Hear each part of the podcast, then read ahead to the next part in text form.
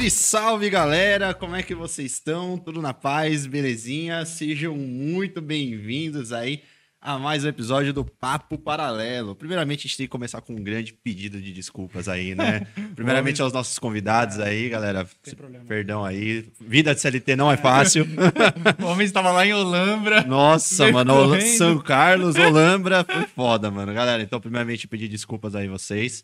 e pedir desculpas também pra galera, né? Que tá esperando, tá aguardando Teve aí. um ali em específico que eu vi que gostou do atraso. Aproveitou pra deixar tudo no jeito ali, né? Mas, galera, sejam aí muito bem-vindos a mais um episódio aí do Papo Paralelo.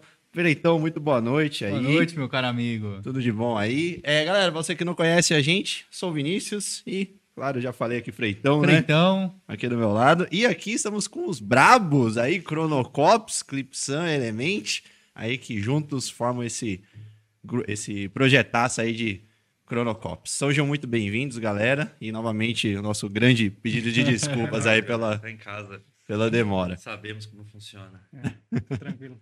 A gente tava, já estava até conversando bastante aqui, já, já tava já... A gente já iniciou o podcast. Já começou aqui. o podcast, né? Galera, então, rapidinho, antes, eu sei que, né, vocês querem ouvir, mas antes a gente vai só passar os nossos recadinhos bem rápido hoje e a gente já começa esse papo incrível, beleza? Então, rapaziada, bora falar aí primeiramente aí do festival aí, Woodstock Triad Trance. Hoje temos alguém que vai estar aí participando, que é o Clipsan. Também vai estar na line aí desse festival incrível. Então, galera, se vocês querem aí participar do Woodstock Triad Trance, vai ser lá na Aldeia Outro Mundo nos dias 24, 25 e 26 de novembro, tá? Ainda está no primeiro lote, então corra, porque esse é o último mês do lote. É, no momento está saindo 117 reais, combinho três amigos 97 reais. Tá uma line totalmente de brasileiros aí, então vai ter Clip Surf, Space, Diksha, AF, Hip Kid, entre muitos nomes aí feras. E também vamos falar aí da Árvore da Vida, também tá passando aqui agora, então, uma festa que vai acontecer nos dias 18 e 19 de novembro aí, rapaziada. Vão ter nomes muito bons também. Um que eu sempre dou destaque aqui é Symphonics. Eu adoro esse projeto e fazia muito tempo que eu não vi, então vai ter na árvore aí Symphonics, Invasion, vários outros nomes legais e vai ser na Fazenda Meia Lua lá em Tirapina, galera. Então, entre aí para conhecer o, ah, vocês com certeza já conhecem aí a festa da Árvore da Vida. Você consegue vir só um pouquinho para frente porque tá cortando aqui na Tô com medo de bater nos cabos. não, não, tá tranquilo, pode ficar tranquilo. Falar da Palets e Pinos aí, né? Da, da Palets e Pinos aí rapidinho, o Rodolfão que fez sempre aqui toda essa mudança pra gente. Então, galera quer conhecer o trabalho do Rodolfo aí, trazendo a marcenaria sustentável para os rolês, basta entrar lá no Instagram dele, Palets e Pinos, ele faz todo tipo de é, chill out, espaço assim para o evento que você quer fazer, quer fazer uma coisa diferenciada aí utilizando a marcenaria, basta aí contatar o Rodolfo da Palets e Pinos que ele vai fazer algo incrível aí pro seu evento. É isso aí, galera. Só lembrando vocês que querem mandar suas perguntas no final do podcast, depois do nosso assunto da semana, teremos aí a abertura para as perguntas. A gente sabe que não dá para falar tudo aqui durante o podcast, então se você tem alguma coisa mais específica, né, alguma pergunta ali que a gente não comentou aqui durante a nossa conversa, mande aí para a gente. Para você mandar, muito simples, só você utilizar a nossa chave Pix, que é papoparalelo@gmail.com, tá? Nosso e-mail, ou se você preferir, pode usar também o super chat do YouTube. Tem um, um desenho aqui de um, de um dinheirinho, só você clicar e você consegue usar o seu cartão de crédito. Manda aí o seu super chat, vai aparecer aqui pra gente no chat do YouTube, a gente vai estar tá acompanhando. Perguntas a partir de cinco reais e se caso você quiser divulgar alguma marca sua, quiser divulgar uma música, uma festa, a partir de 10 reais, tá galera? Então só lembrando a chave Pix e o super chat aqui final do podcast depois do nosso assunto da semana, beleza? Não deixe de dar o like no vídeo, se inscreva no canal e compartilhe aí para chegar mais gente, conhecer um pouquinho mais aí do Cronocops. Beleza, galera? Então, sejam aí todos muito bem-vindos, né? Finalmente. Até, até já vou aproveitar aqui e começar com uma pergunta. É, vocês já vocês trampavam com CLT antes ou sempre viveram da música? Como é que foi aí a.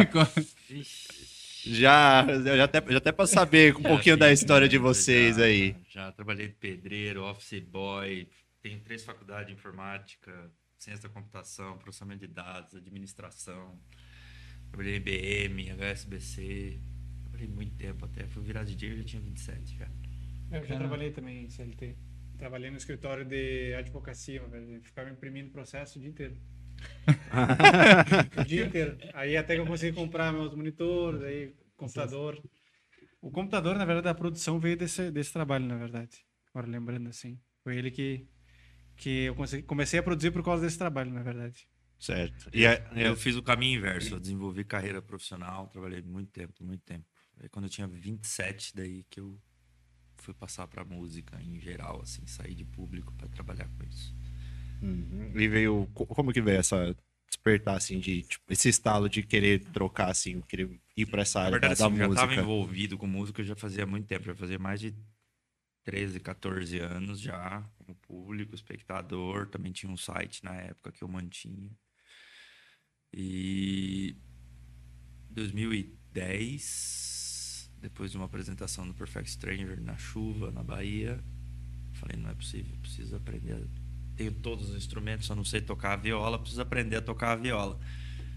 Aí eu voltei, comprei um par de CDJ, emprestei um mixer e aí as coisas foram se desenvolvendo bem rápido até, na verdade. Mas eu trabalhei muito tempo. Teve uma época também que eu trabalhei e tocava também no final de semana. Eu trabalhava de terninho durante segunda e sexta e no final de semana saía tocar. De terninho também, né? Som sempre elegante ali. Mas é, faz parte da vida, né? E eu hoje ainda, se eu puder dar um belo de um conselho, já se é o primeiro conselho da noite, é desenvolva uma carreira profissional, cara. Música é. Não é querer jogar banho de água fria muita gente, não, mas é muito importante que você desenvolva uma carreira profissional antes do que ir para um outro galho, porque a arte é muito subjetivo. Ele não é certeiro. Tem como você dizer, ah, eu vou fazer isso aqui, o público vai gostar, amanhã eu vou estar pagando minhas contas. É impossível você fazer um negócio é, desse. é muito longo prazo também, né? Muito longo. Até tu começar a desenvolver tua música e é dois anos no mínimo, assim. No mínimo, se você for muito prodígio. É, se ficar o dia inteiro, né? Dois anos, assim. No Uhum. mínimo. No mínimo. Quatro anos, tu já começa a lançar um live, assim. Aí cinco anos é aquela coisa. É aquele. Vamos dizer, aquele momento dete- determinante, assim, sabe?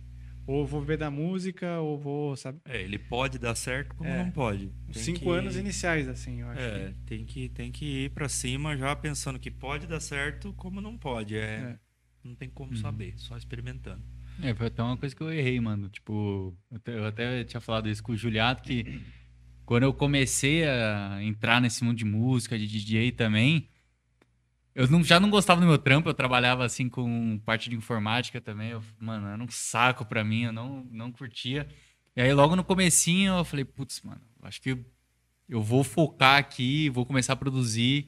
Só que é exatamente daquilo, você tira ali o seu trampo, o que te dá a renda, e você coloca totalmente o peso ali em cima, tipo, putz, eu tenho que dar certo, mano. E eu tenho que dar certo agora, tá ligado? Só que quando você percebe que é muito mais embaixo, Sim.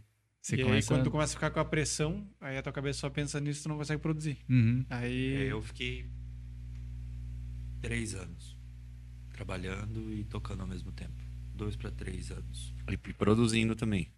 Produzindo depois. depois. que eu saí do trampo. Porque não dava tempo, né, cara?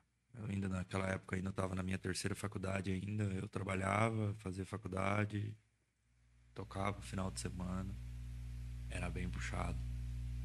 Mas hoje em dia, o primeiro conselho que eu dou para qualquer um que vem falar é, primeiro de tudo, desenvolve uma carreira profissional, porque isso também vai te abrir portas na questão da música também. Total. Só não vê, cara, mas ser artista é ser uma empresa. Uhum. Às vezes dá mais trabalho até. Sim. E você tá sozinho muitas das vezes. É uma profissão muito solitária. Bem solitária. Bem solitária. Tem uma diferença brutal, assim. Eu vejo hoje, né? Primeira vez que eu tenho um parceiro viajando comigo é muito melhor.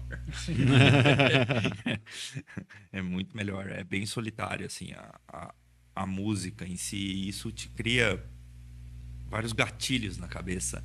O trabalho de estúdio também é bem solitário, né? Exato. Te Fica cria o gatilho inteiro, de você achar... com você, né? É. É, até- será que tá bom? Será que tá ruim? Será que vai dar certo? Será que não vai? Será que eu sou uma bosta? Será que eu não sou? É, a é- cabeça é o tempo inteiro, assim. E pra te engolir é muito rápido, né? Muito rápido. É muito mais fácil te engolir do que te jogar pra frente. É. Uhum. É É, bem um, mais é um cenário meio pessimista da- do mundo da música, mas ele é verdadeiro. Mas é assim. verdade. É, precisa ser, precisa ser falado. Eu vi até É. um, um negócio muito legal que foi, acho que o Vitor Falabella falou no Time to Talk, Que é aquele lance que ninguém vê, por exemplo, puta, o quanto os artistas às vezes deixam de estar datas importantes com os familiares, tá Total, ligado? Porque, irmão, tipo, sim. festa é final de semana. Total. Pô, quantos, quantas coisas você não perde que são importantes, tá ligado? Tipo, você sempre vai estar viajando sozinho, longe da sua família, tá ligado? Sim. Eu, nesses 12 anos, teve uma data que eu perdi na minha vida. Que foi o dia que meu filho nasceu, que foi bem o dia da Gaia. Quando eu liguei, eu tipo, oh, puta, não vai dar, velho. Sim. Mas é, você perde direto, assim, direto, direto, direto, assim, comemorações grandes de família, finais de semana, porque, assim, tirando funcionário de shopping, que tem lá os seus Uhum. dias de folga esquisito, todo mundo folga no sábado e domingo, cara. Seus amigos folgam no sábado e domingo. A sua namorada muitas vezes folga no sábado e A domingo. nossa folga na segunda, né? A É, a folga do na Didi- do segunda-feira, cara- velho. Que muitas vezes nem é folga. Segunda-feira às vezes só tá viajando. deitar, É, você só tá em casa, exatamente. Mas tá no avião ali atrás, no É. avião, e aí só vai, né? Na segunda Não é tão divertido. Quer dizer, eu levanto a mão pro céu, foi isso que eu escolhi pra minha vida. Sim. Tem muitas outras coisas que é tão ruim quanto. Mas, tem Mas- esse lado, né? Que a gente Tem. precisa passar, né, pro tem, pessoal.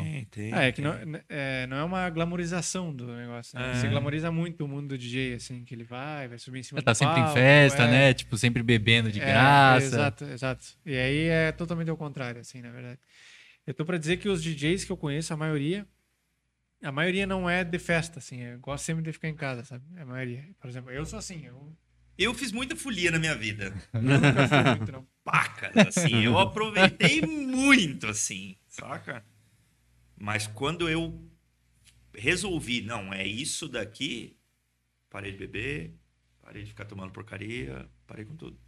Porque se você confunde o trabalho com a diversão, cara, é dois palitos pra você se perder. É. Dois palitos, assim, não demora seis meses, você tá perdido já. Eu acho que a sua postura também, quando você vai pra uma festa, muda, né? Quando você fala, pô, agora eu sou. Estou Você é o trabalhando. trabalhador do entretenimento. trampando. Você Exato. não é o entretenimento. Exato. Você, as pessoas pagaram para que você gere entretenimento para elas. né? Você se Uhum. diverte também? Legal. Mas a diversão maior tem que ser deles, não a sua. Sim, com certeza. É bem complicado. E E para você entregar o seu máximo, você não adianta, cara. Eu já conheci muito de, ah, se eu fumar um, dois, três, quatro, eu toco melhor. Vai querer convencer quem? Você vai querer convencer quem aqui, velho? Para, velho. Saca? E, e isso que tu falou do, do trabalho ser solitário no estúdio, eu lembro que quando eu comecei a produzir, principalmente, era uma coisa assim que tinha amigos meus que um dia eles já chegaram a me falar assim, ah, tu não te sente mal em não ir nos, nos encontros da galera e tal, Uhum. assim. E não ser mais chamado, assim. E eu falei, "Pô, é o preço que tem que pagar, né? Então, É o que eu escolhi, né? é. E eu lembro que ele me falou assim, ah, tu não te sente mal que a galera nem mais se lembra de, pra te chamar, assim. Eu... Acontece, né? Fazer o quê? Mas faz parte. Aí você falou que você é um cara mais de boa, assim, você tipo, nunca Total. foi. Totalmente, assim. Mas era uma coisa que você queria, assim, já, tipo, a tocar, ou você se pensava mais em produção mesmo? Tipo, tem uns caras que pensam realmente eu quero produzir, tá ligado? Às Não, vezes eu não, não quero. Quando eu vi a primeira vez um DJ tocando, eu falei, não, é realmente é aquilo ali que eu quero fazer, sabe? Só Aham. que é aquela coisa da glamorização, né? Tu vê a primeira vez e fala, não, deve ser muito fácil. Só que aí tu tem que aprender, tem que te inserir na cena, tem que... E era na época de gravar CD, tem que gravar CD. É toda uma coisa enorme, assim, né? E aí, te inserir numa cena cultural, né? É muito difícil para qualquer uma, assim. E no Psytrance não é diferente, né? É, Até tu ser época- conhecido, é difícil. né? Na época que eu comecei era um pouco pior do que é hoje. Hoje em dia você tem rede social, hoje em dia você tem Instagram, você tem Facebook, a coisa está bem mais difundida.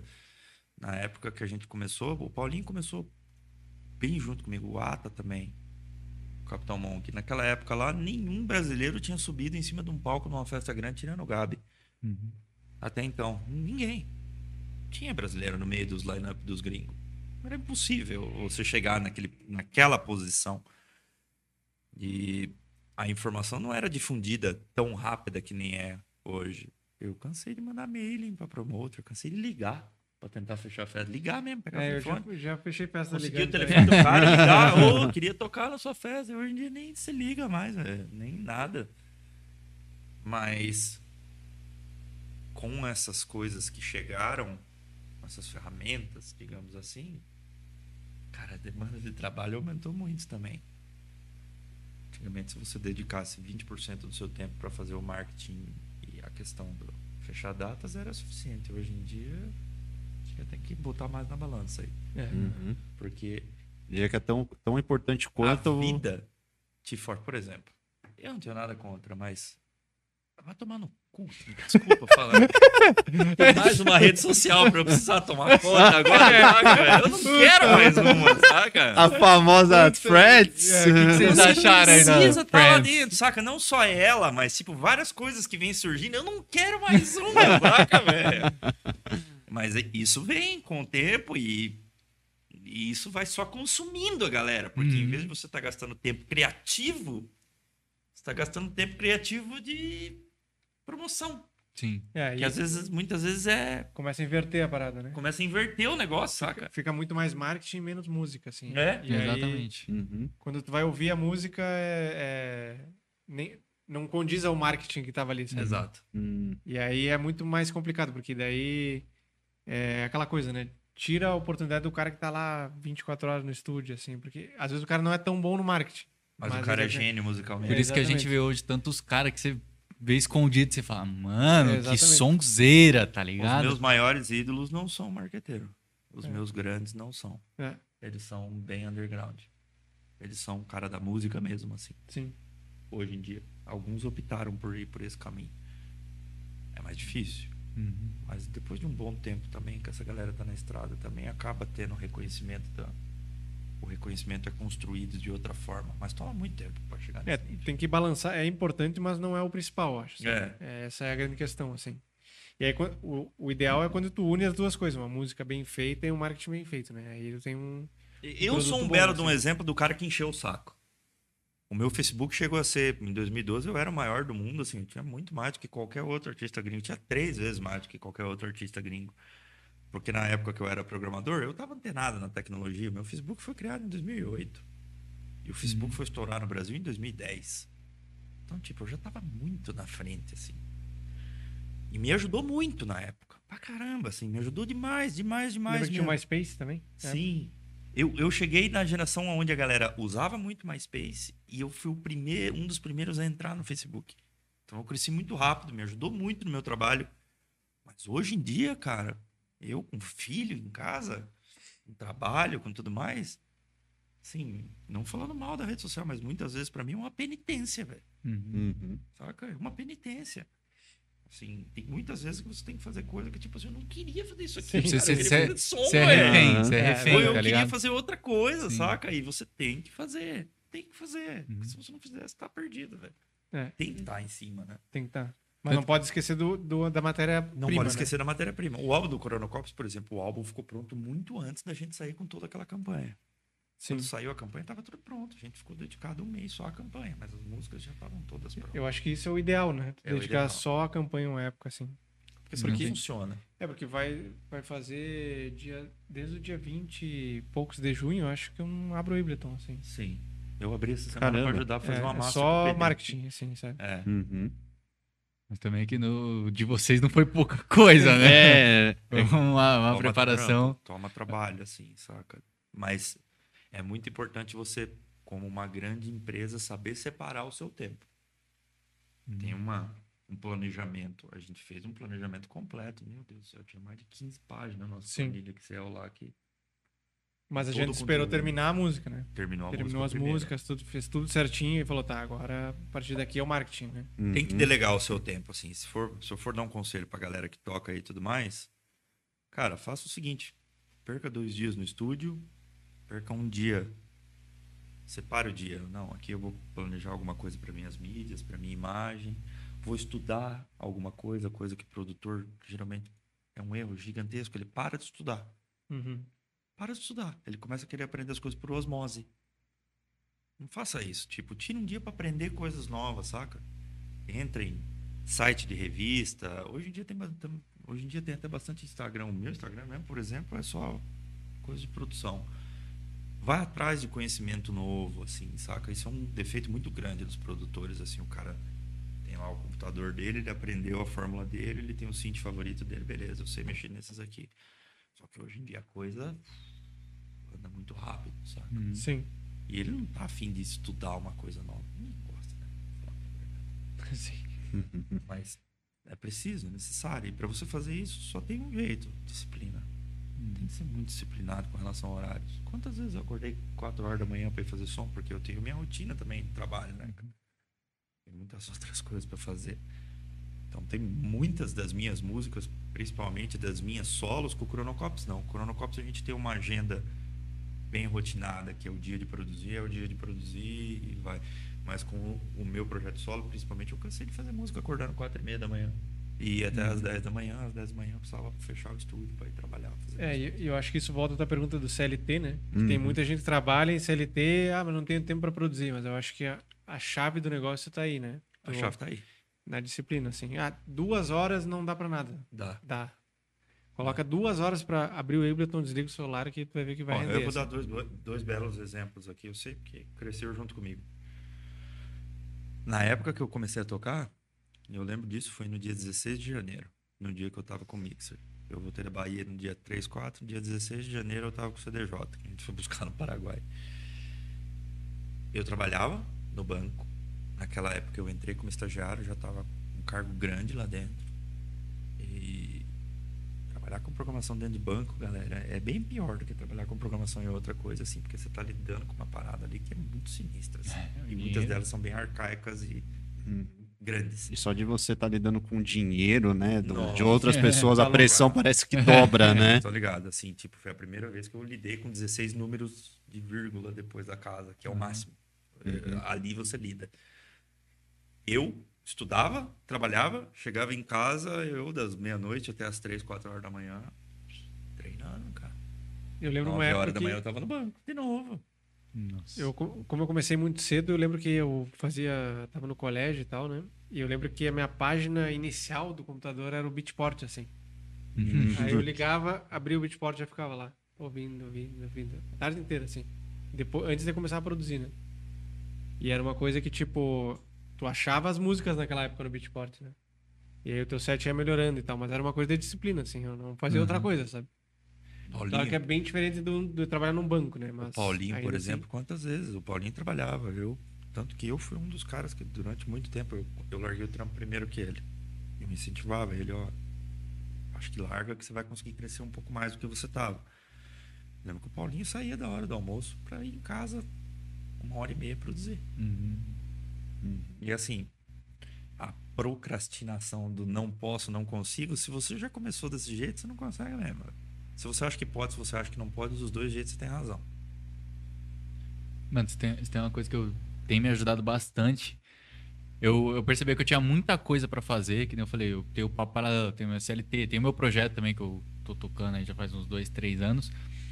E aí é muita coisa pra fazer, eu quero fazer, mas só que sabe quando você não sabe, "Putz, e agora, o que, que eu vou fazer, tá ligado? Eu tenho o meu projeto, eu estudo, e aí eu baixei um aplicativo de rotina, tá ligado? Eu cheguei num momento da minha vida que eu falei assim, mano, eu preciso colocar uma rotina. Tipo, eu preciso acordar a tal horário, eu preciso estudar a tal horário, tipo, porque senão toda hora eu vou ficar, tá, e agora, o que eu vou fazer? Putz, Total. tem mil coisas pra fazer. Total. Aí você fica mexendo no celular, tipo, você não sabe. Agora eu coloquei esse aplicativo de rotina faz mais ou menos duas semanas. Já muda bastante, porque chega, tipo, 8 horas, eu sei que eu tenho que produzir, das 8 às 10, tá ligado? Das 10 às 11, puta, eu vou editar um vídeo aqui do Papo Paralelo. Aí ficou bem mais fácil de eu conseguir organizar meu dia. Meu dia parece que O tem mais horas. no cérebro muda. Porque em vez de você sentar quando você sabe que você tem tempo ali para poder fazer alguma coisa, você, Começa a andar, né? Na Uhum. volta do negócio. quando você tá com o seu tempo cravado do que você tem que fazer, você senta e Uhum, exatamente. Executa. Vai mais certeiro, né? total. Lá em casa a gente é, é total rotina, cara. Ainda mais com criança pequena, você tem que ter uma rotina assim, ó. É regadinho os horários assim. Então, eu, por exemplo, assim, quando eu era mais jovem, fiquei, mas hoje em dia o Lucas tá ligado, seis horas da tarde, tchau estúdio, tchau celular. Acabou. Acabou o dia mesmo assim. Hum. Eu tenho meus horários muito certinhos, assim, do que a hora que eu tenho que acordar, o que eu tenho que fazer, minha rotina, a hora do almoço, tudo bem certinho. Uso muita metodologia lá, que eu- tem várias, né? Com você organizar o teu workflow. Eu uso a mesma que o Elon Musk lá usa, de Uhum. detalhes sempre no começo da semana, tudo que eu tenho que fazer na semana, defino quais são as prioridades. Aí o Lucas viu, tenho lá em casa tem um TXT, assim, ó, tem que fazer isso aqui. Fiz, deleta, tchau. Fiz, deleta, tchau. Eu sempre tô bem certinho no que eu tenho que fazer, assim, porque se você não tiver uma régua Pra você abrir um Instagram aqui e ficar olhando meme, Perdeu É, uma hora. É. Sim. já era, saca? E precisa de sacrifícios. Eu não gosto de acordar quatro e meia da manhã, mas preciso. Se você quer chegar mais longe, você precisa de alguns sacrifícios. É necessário. Tu precisa botar uma disciplina focando no que tu quer, né? As pessoas Senão- ligam muito, as pessoas enxergam muito, elas querem se doar para o sucesso. Mas ninguém quer se doar para a rotina de chegar ao sucesso. Sim, a galera quer, quer, quer ver a música como um fim, não como um processo. né? Exato. Uhum. Então, assim, o processo é muito mais doloroso do que quando você está lá na frente. Geralmente o sucesso não vem, mas o processo é inevitável para todo mundo, né? Vai demorar mais ou menos se você quiser, saca? Então, assim, tem muito aquela questão das, por exemplo, quem vai começar a produzir ou qualquer coisa que você for fazer, tem muito aquela, aquela filosofia das 10 mil horas. Para você chegar a ser realmente profissional em alguma coisa, no mínimo 10 mil horas. Cara, quanto antes você queimar essas 10 mil horas de forma produtiva, melhor. Vai de você, se quiser dormir até as 10 da manhã, ou se quiser acordar 4, 5 horas da manhã e vamos ralar. Uhum. E que geralmente, para muita gente, principalmente para produtor, cara, não cometa o erro. Tem pessoas que eu conheço que são morcegão. Gosta da madrugada. Trabalha bem, né? né? Funciona na madrugada. Meu irmão, por exemplo, é um desses. Mas 90% das pessoas, elas fazem isso pela condição de vida que elas têm, de ficar até de madrugada trabalhando. E cara, produção musical, se você ficou o dia inteiro trabalhando, se você for produzir na madrugada, Sim, vai. não é igual. De manhã é o melhor horário. É, tu tem que botar uma. A produção musical é rotina pura, assim. Total é rotina. rotina pura. Total. De- Porque também não tem aquele negócio do, ah, hoje não estou com inspiração e não vou pro estúdio, sabe? Uhum. Vai lá, que provavelmente vai achar alguma maneira de encontrar inspiração, É. assim. E se não vier, se você martelou, martelou, martelou, martelou, não veio, cara, passa uma outra tarefa na frente. Amanhã você vai para uma coisa criativa. Sabe? Porque assim, tem muitas coisas no processo musical que não é só sentar e bater a iluminação. e sair. Sim, sim. Tem muita coisa que é trabalho manualzinho, mecânico mesmo. Eu, muitas vezes, quando não estou num processo criativo muito forte, eu vou pro que a gente chama de trabalho de limpeza. Escuta, polir os sons e tudo mais, que é um trabalho mais robótico, digamos assim. Uhum. Não, não exige tanta a sua criatividade Criação, ali, é. é mais a, a mecânica ali. do- Mecânica, Aham. escutar, ver se tá bom, se tá ruim, saca? Eu cansei de abrir, às vezes abrir, ficar ali duas horas, não saiu nada, meu, eu vou fazer outra coisa. Não saiu, não saiu, amanhã sai. Fica na noia, que muitas vezes tem gente que estraga até quando. Sim. Uhum. E eu até ia perguntar, por exemplo, dessa masterclass que vocês fizeram. eu Acho que vocês tiveram uma proximidade com novos produtores. E tem alguma coisa assim que vocês veem como se fosse um erro assim dessa galera que tá entrando, às vezes. Querer rápido demais as coisas É. é. um erro da sociedade hoje em dia, não é só dos produtores, né? E, e Querer também, que as coisas aconteçam Pra, pra amanhã. tudo, né? E também achar tudo, né? que existe um segredo do negócio. É. né? Não, de forma nenhuma existe um segredo do negócio. assim. Não, não tem segredo. Não tem um Ou- negócio assim, ah, o cara nasceu iluminado lá. é, ou se eu aprender a fazer o bass do Capitão Hook, eu vou virar ele. Tu não Hum. vai virar ele. entendeu? Não vai. Não vai. Porque é uma coisa que não é uma fórmula, né? Criação de música não é uma fórmula, é uma coisa de expressão, assim. Então, quanto mais tu tirar essa coisa da tua cabeça que se eu fizer igual fulano, eu vou ser ele, provavelmente tu não- nunca vai chegar naquele, naquela tua Não, referência, né? Mas é nesse processo que às vezes tu encontra como tu quer produzir. Uhum. Isso que é o mais interessante, assim. E às vezes a galera fica frustrada que não tá conseguindo chegar no qualidade de um artista tal, mas na verdade tá, tá criando a sua identidade, assim, né? Existe uma Isso diferença que- muito tênue entre a, a cópia e a referência. Sim, sim. A cópia é uma coisa, a referência é outra. Nós temos as nossas referências. Quantas vezes a gente, pô, esse lead tá massa, vamos ver se a gente chega aqui. No meio do caminho a gente chega num negócio, não, isso aqui tá massa também, velho, vamos nessa. Uhum. Sim. Uhum. Saca? Então é. Eu vejo que a molecada hoje em dia, graças a Deus, levante a mão pro céu, que se você quiser fazer o baixo e qualquer. Igual Arte. qualquer pessoa, você abre o YouTube e vai ter um tutorial de 5 minutos te ensinando a fazer. Uhum. Só que tem muitas coisas que vão além aí, sabe? E também tem muito produtor que acha que é muito complexo o negócio, assim, sabe? Ah, é. Tipo, pá, pra mim chegar lá naquela qualidade eu tenho que saber muita coisa, Tem que ter um saber. estúdio muito profissa. É. Uhum. E não precisa, assim, sabe? Às vezes é muito mais uma questão de prática, assim, de tu entender o que tu tá fazendo, assim. E muitos produtores acham que não, eu preciso ter o estúdio top, eu preciso ter a, o plugin lá que custa 200 dólares, sabe? Uhum. E, e não tem nada disso, assim. Esse é o que mais tem. É. O cara que acha que o som veio por causa que o plugin é bom. É. Hoje em dia tem quantos e quantos produtores. Ah, eu, nós mesmo, ali no Chronocops ali. 80% dos plugins que a gente usa é plugin nativo do Ableton. O Ableton, nativão lá, vai que vai. Não deixa a noia do cara que fez Ah, porque o eu vi no tutorial de não sei quem que o compressor de 10 mil dólares é bom, cara. É bom, mas se tu não souber usar, ele não é bom. É. entendeu? Aham. É bom, mas ele não faz mágica. Exato. Uhum. Não façam que nem eu que comprou o Serum segundo mês de produção. Mano, mas era uma coisa que eu tinha muita cabeça. Eu falava, puta, mano, caralho, os caras tá usando sempre o Serum aqui. Eu não, não vou conseguir se. Não, E é muito uma coisa Eu que a gente assim, tinha, A tá questão ligado? de um plugin, você comprar é uma coisa, mas eu vejo muita gente gastando muita grana em monitor de referência, computador, sintetizador. Eu já gastei dinheiro em sintetizador achando que ele fazia milagre lá no começo. Hoje em dia vendi tudo. mas é. Não tem essa noia, saca? Tipo, entenda que você tá percorrendo uma escada e que não tem como você chegar no degrau lá de cima se você não percorrer todos os degraus de baixo, um a um. Sim. É um passinho atrás de um passinho. Saca? E, e que também entra na outra ideia que a gente já conversou bastante também, é sobre o. Ah, não, eu vou produzir, porque aí eu vou produzir um hit, e aí esse hit vai me explodir. sabe? É. Uhum. Vou ficar famoso, Isso é ganhar uma muito coisa- dinheiro, vou viajar, vou ter hotel, comida. E aí isso também é uma coisa que contamina muito a galera da produção, porque a galera quer encontrar o. Não, a essa perseguição pelo hit. aqui. É, essa aqui vai bombar e essa aqui que vai me, me explodir pra carreira, sabe? E aí não bomba outra, não bomba outra, e quando vê, tu vai te frustrando, vai te frustrando, sabe? Isso entra muito naquilo que eu falei, não é você quem escolhe. É, exato. Você faz a música, quem escolhe se ela vai virar hit não é o público. Meu público. E eh, tem muito produtor maduro, cara, que a gente conhece até hoje. Assim, tem alguns até amigos nossos, assim, que a gente fala, pô, essa daqui vai ser hit. Cara, como vai ser hit, velho? Como assim? Não tem como saber, velho. Você não tem como saber se vai ser, saca? Às vezes os hits vêm das coisas mais imbecis possíveis. Uhum. Você nem imagina, né? É daquela música que tu menos gosta que a galera mais gosta. Às vezes acontece.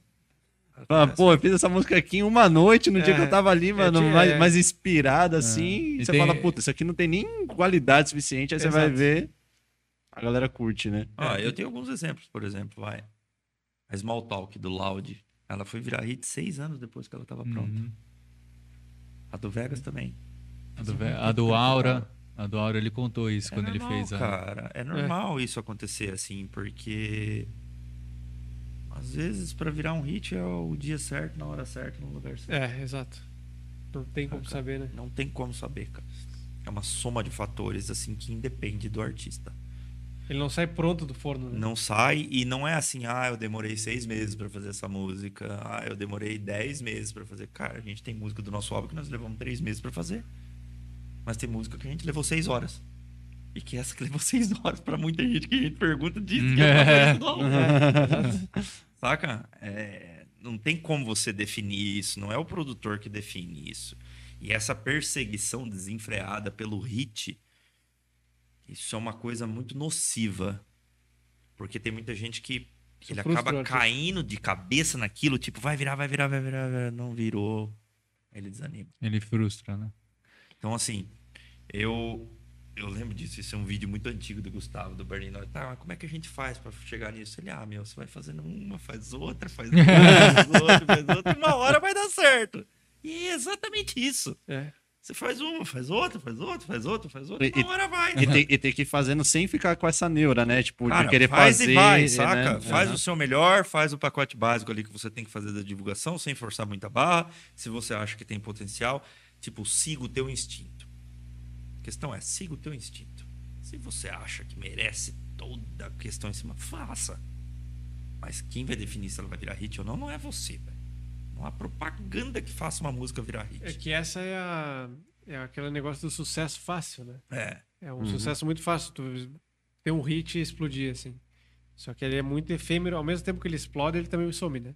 Às Some. vezes. Some rápido. É. É, é isso que eu ia perguntar. Vocês sentem hoje que, tipo, as músicas, os hits, eles são menos atemporais do que antes? Tipo assim, hoje, beleza, tem um hit, mas semana que vem já tem outro, tá Isso. ligado? Semana que. Eu não vejo hoje, tipo, algumas músicas criadas como antigamente. Não só quê? falando do Psytrance. A minha visão, essa é a minha opinião pessoal. Aham. As músicas hoje em dia têm muito menos alma do que tinha. Uhum. Tem muito produtor que tá focado, por exemplo, assim, hoje em dia, para um produtor conseguir tirar um kick bass e uma bateria, qualquer um tira. E ele foca nisso. E muitas vezes a molecada, aquilo tá suficiente para elas. Mas aí daqui a pouco, semana que vem, vem um que tem um kick bass e uma É. bateria legal Aham. também. Uhum. E aí acaba ficando de lado. Então, assim, a música com alma, aquela que conecta, que tem uma história, que tem um, tem um algo a mais, A questão do conceito é o conceito numa música. né? é hoje em dia tá difícil, né? A gente vive uma geração onde é tudo muito rápido. Um minuto. Até a porcaria do formato de vídeo mudaram de, de, pra ficar de pé, saca? Tudo muito rápido, é tudo muito pra cima, vai, vai, vai. Músicas com quatro, cinco minutos, me desculpa. Cultura do drop, né? Com cinco minutos é impossível você fazer um bagulho assim que, tipo assim, caramba, isso aqui é épico. Com cinco minutos. É muito difícil, cara. Muito difícil. Tem que fazer. É muito difícil você contar uma bela de uma história em cinco minutos. É difícil, cara. Às vezes vai. Não vou dizer que é impossível, porque na música nada é impossível, mas é muito difícil. É bem difícil. E hoje em dia, principalmente com uma geração que a gente vive das coisas muito rápido, olha o nível de ansiedade que está o planeta. Nível de depressão, de pessoas doentes. E isso se reflete na arte. A arte reflete a vida, a vida reflete a arte. E assim vai.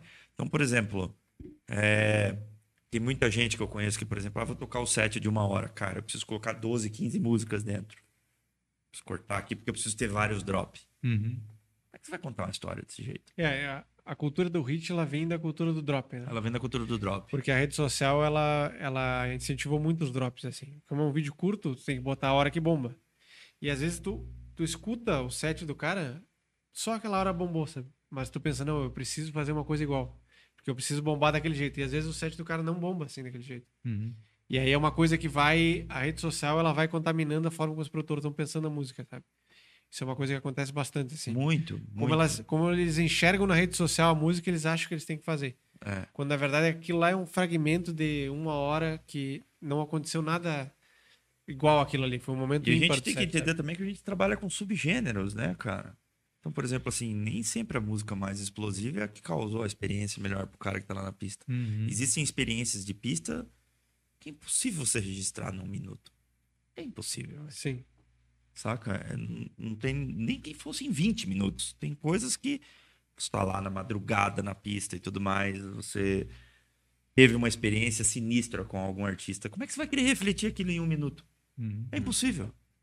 Não tem como. Existem sons mais introspectivos que não tem como. Por exemplo, o nosso som é bem introspectivo, porque a gente é assim.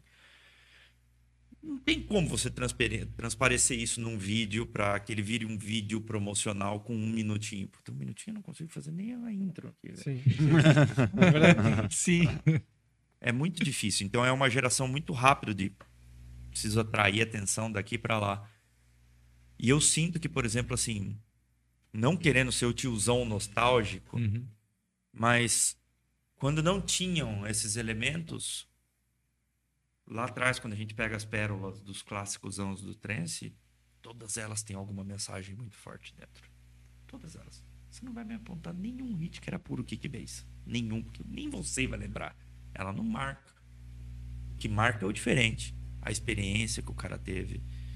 E, infelizmente, nós vivemos uma geração que, não só na música, tá tudo muito raso, tudo muito rápido. É um negócio para aqui, amanhã já é outro e vira e próximo e próximo e próximo e próximo e próximo. E quando você produz já pensando desse jeito, que nem o Lucas falou, cara, eu preciso ter um drop legal aqui na intro, eu preciso ter um, um minuto depois de música que já tem que ter outro drop. Você já constrói uma música que é pensada só por causa de drops e sensações que vão ser. pela rede social. É, elas vão ser sensações momentâneas.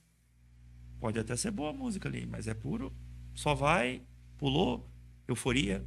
Só vai, pulou, euforia. Eu, pra mim, o trance é um pouco maior que isso daí, cara.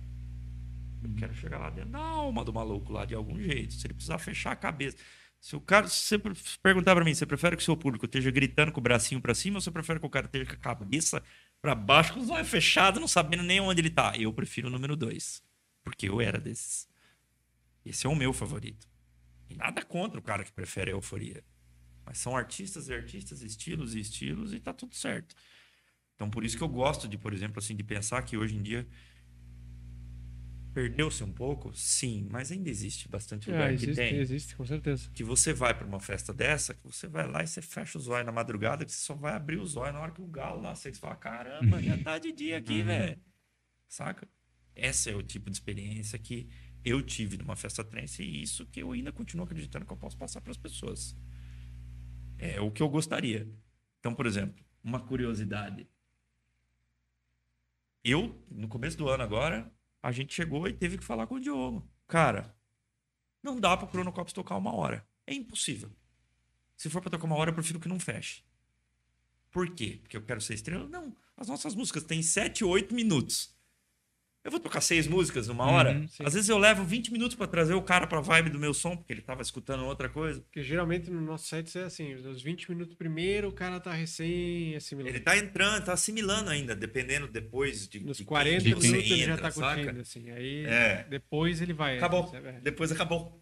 Uma hora acabou, saca? É. Hum, Não, não dá. A gente precisa de pelo menos uma hora e meia. E eu, como DJ, sempre gostei de sets mais longos, né? E, por exemplo, a gente teve, tive agora em janeiro, a primeira vez que eu toquei a noite inteira lá na Prog em Curitiba. Foi 12 horas a fio. Teve uma coisa muito legal no final da festa. A galera falou, cara, parece que passou muito rápido. Mas por quê? Porque você não tem as paradas. Sim. Você não tem a parada da palminha e tudo mais. Tipo assim, é uma, foi uma coisa contínua, 12 horas. Na hora que o cara viu, caramba, acabou a festa já.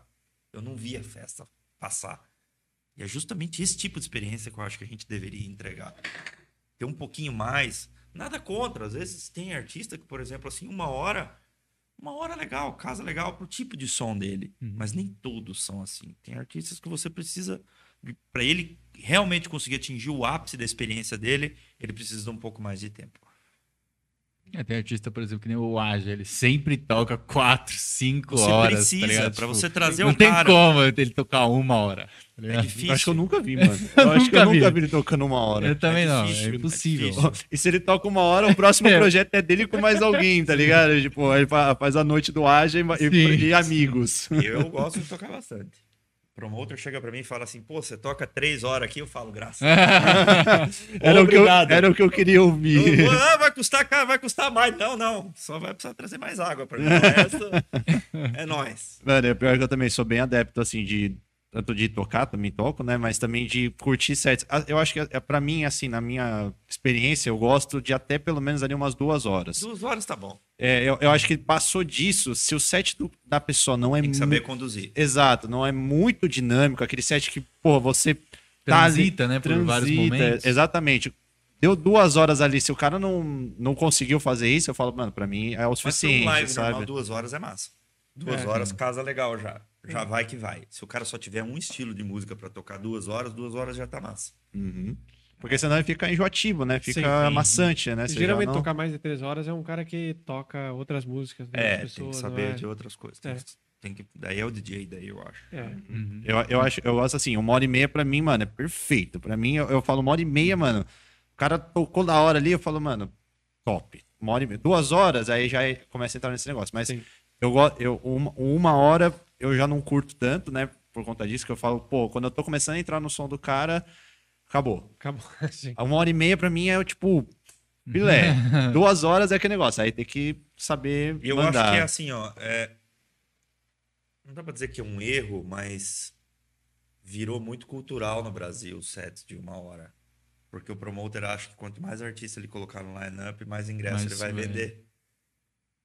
E eu convido os promoters a experimentarem o contrário. Cara, dá carta branca pra um ou outro artista tocar três horas ali pra você ver só se às vezes vende muito mais do que ele mais dois. Porque o cara vai proporcionar uma experiência diferente. Sim. Sabe? Tem artistas que têm bolas ali para tocar três horas. Não são todos, claro, mas existem situações e situações que você consegue proporcionar isso. Tem um lugar do Brasil, por exemplo, Jacundá lá. Sim, no Amazonas. Toquei cinco no, no Jacundá ano passado, agora fui esses dias atrás lá, toquei mais cinco, tipo assim, a galera já sabe o que, que ele. É. Vai chegar, eu vou tocar de tudo. Eu vou tocar Full On Night, vou tocar eu vou tocar Prog, até A gente pagode, tocou- se deixar a gente- sabe? A gente tocou uma tarde inteira lá É, no festival. tarde inteira, assim, pegou de manhã, foi até de noite, É. assim. Terminou a noite. Você consegue criar uma experiência que o cara não tá acostumado a ter aquilo, sabe? Você leva um cara para um outro nível de experiência. Sim. assim. E é difícil algum promotor que hoje em dia dá carta branca para que isso aconteça. Porque todo mundo entrou nessa cultura do uma hora eu preciso colocar mais artista, tem que colocar mais coisas, mas tipo assim, qual o propósito da Mas festa? faz tempo que tem essa cultura de uma hora. né? Faz tempo, Faz muito tempo, assim. Desde que eu comecei era uma hora, uma hora. faz tempo. Faz muito tempo. E, e vocês acham que tá, tá voltando agora essa. Tá, tá- tá se modificando com essas as festas, trazendo essas propostas diferentes? Porque eu vejo, tô vendo bastante assim, festa. Não vou dizer todas, né? Mas assim, a galera trazendo já sets um pouco mais longos. Não duas, três horas, mas pelo menos uma hora e meia. Eu já tô vendo que tá sendo um pouco mais comum. É Tem porque, mais assim, aceitação. para e pensa comigo, você tá trazendo um gringo lá do outro lado do mundo. Você tá pagando o rim, porque é caro. Passagem, não é, às vezes não é nem o cachê do cara que é caro. Passagem, visto, hotel, alimentação hoje em dia não tá barato. Você vai trazer o cara do outro lado do mundo pro cara tocar uma hora, velho. Tipo, uma horinha só, velho. É. Tipo assim, faz o dinheiro valer, cara. Bota o cara pra tocar um pouco mais, saca? Eu acho que esse é o princípio, assim, que muita gente tem seguido hoje, É, totalmente. né? Uhum. Sim. E, cara, só lembrando, lembrar do pessoal aí da- das perguntas. Galera, só lembrando vocês aí das perguntas, tá? Quem quiser interagir com a gente, manda aí no pix papoparalelo@gmail.com e também vocês podem usar o superchat aqui do nosso YouTube, tá? É, você pode usar o cartão de crédito. Perguntas a partir de cinco reais. É, e se você quiser fazer alguma divulgação de uma marca sua, a partir de 10 reais, tá bom? Então interage com a gente depois do assunto da semana. Teremos aí a abertura para as perguntas, beleza? Mas voltando aqui do, do, do lance do, do uma hora e meia. Cara, eu, vocês, vocês comentaram, você comentou que você gosta quando a pessoa tipo, chega e fala, pô, esse set aqui eu nem senti. Pra mim é uma das experiências mais que eu, que eu falo assim, que eu falei, puta, mano, eu curti muito esse set. Quando acontece exatamente isso. Esse é o propósito do transe. Do É- trance é isso. O trance é isso. Sim, pô, você, você passa aquele set e você fala, mano, não acredito que acabou esse set, mano. Você fala, mano, não é possível que acabou. Tipo, você fala, caralho, mano, tipo, eu- você sabe que você curtiu muito, que você aproveitou Acabou rápido. e acabou rápido. Aí eu falo, mano, esse set foi bom. Porque eu não senti ele passando, cara. Eu- nossa, eu já, eu já tive algumas experiências, assim. Eu lembro de uma que foi no set do Tchaikovsky, na Gaia. Gaia de 2019, se eu não me engano. Que foi quatro horas que ele tocou. Mano, eu não acreditei a hora que ele acabou. Eu não acreditei. Eu falei, mano, não é possível que esse cara acabou de tocar, velho. Porque, mano, foi um set que me levava, assim, de um jeito. Quatro horas passou voando, mano. eu vou Eu- falar pra vocês, até, até pra quem tá lá em cima do palco, às vezes você não sente. É. Uhum. Essa que eu toquei ali às 12 horas, eu levei acho que 400 e poucas músicas pra tocar e eu separei bem certinho a direção pra onde eu ia. Eu comecei com chill out, depois foi é, prog retrô, daí prog normal, cai, fiz a transição pro full on, full on, na- não, foi full on, daí full on night, depois eu caí, toquei o meu live, depois veio o Chronocops e depois eu ia terminar com progressivo prog techno no final. Cara, chegou uma hora que amanheceu ali dentro do Parque Arte que eu falei, cara, que horas são? Que eu olhei, tipo, a festa tá acabando e eu tinha muita música que eu queria tocar ainda, que eu precisei começar a correr Uhum. pra tocar, porque eu também não via o tempo passar. Passou assim, ó. Passou muito rápido. Hum, Tem muita gente que pergunta, ah, mas não doeu? Claro. Chegou ali na manhãzinha, ali a coluna, opa, taca, mas foi foi, não. Não foi sofrido, não. Mas até pro pessoal entender aí, a gente não comentou muito, mas qual que foi a proposta, assim, que vocês, quando vocês se juntaram pro Cronocops, assim? Porque vocês têm os seus projetos individuais, mas qual que... Quando vocês decidiram se juntar, fazer o projeto, qual que era a proposta de vocês dois? Cara, eu acho que a proposta era mais de ver bens comuns juntos. É, é que na, na verdade a gente fez uma primeira música e aí a primeira música deu muito boa, assim, que é inclusive a gente lançou no álbum. Aí essa primeira música a gente já falou, ah, saiu uma coisa diferente, assim, né? Saiu bem diferente, na verdade. Aí depois a segunda música a gente já também já foi bem interessante, assim, como é que ela aconteceu. Aí até que chegou um determinado momento que o, o, o Marco Só que tem um ponto, para essas duas músicas sair levou uns 5, 6 meses. É, demorou um pouquinho. Demorou Demorou um pouquinho. Não Ele vou- morava ainda lá em Livramento, é, É. fronteira com o Uruguai. Ele morava de um lado da rua que era Brasil, do outro era Uruguai. Nossa. Era muito É. longe. Três quadras, quatro quadras. do Uruguai. É.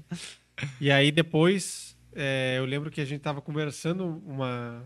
Um dia a gente tava conversando e aí o Marco me sugeriu, assim, que tinha... Lembra da história? Que tinha falado que tinha tido um sonho, blá, blá, assim, uma parada.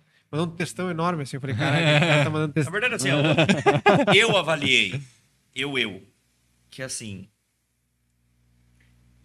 muito tempo já, cara, nessa caminhada aqui, pra eu criar um projeto com alguém é um negócio muito importante, é tipo como se fosse um casamento, sabe? Uhum. Você tá casando com alguém.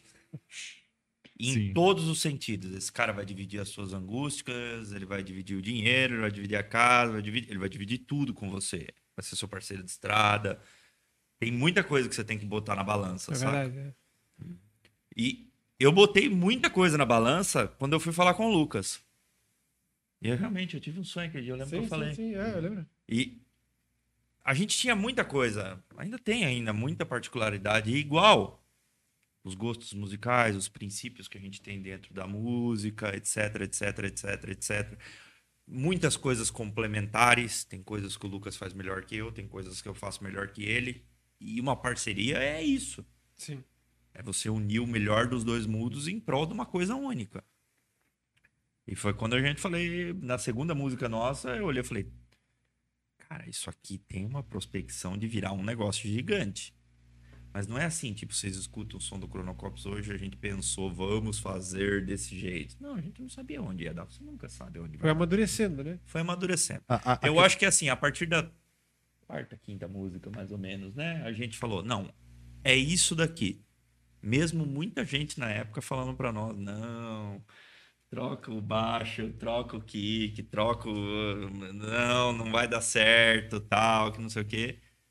Tipo, siga a tua intuição, 100%. Assim, não, se você deixar que a influência das outras pessoas ditem o ritmo que você tem que tomar para sua expressão artística, É, aí, aí você tá morto, velho. é. Uhum. Aí você tá morto. aí eu te engoli o mercado, né? Te engoliu.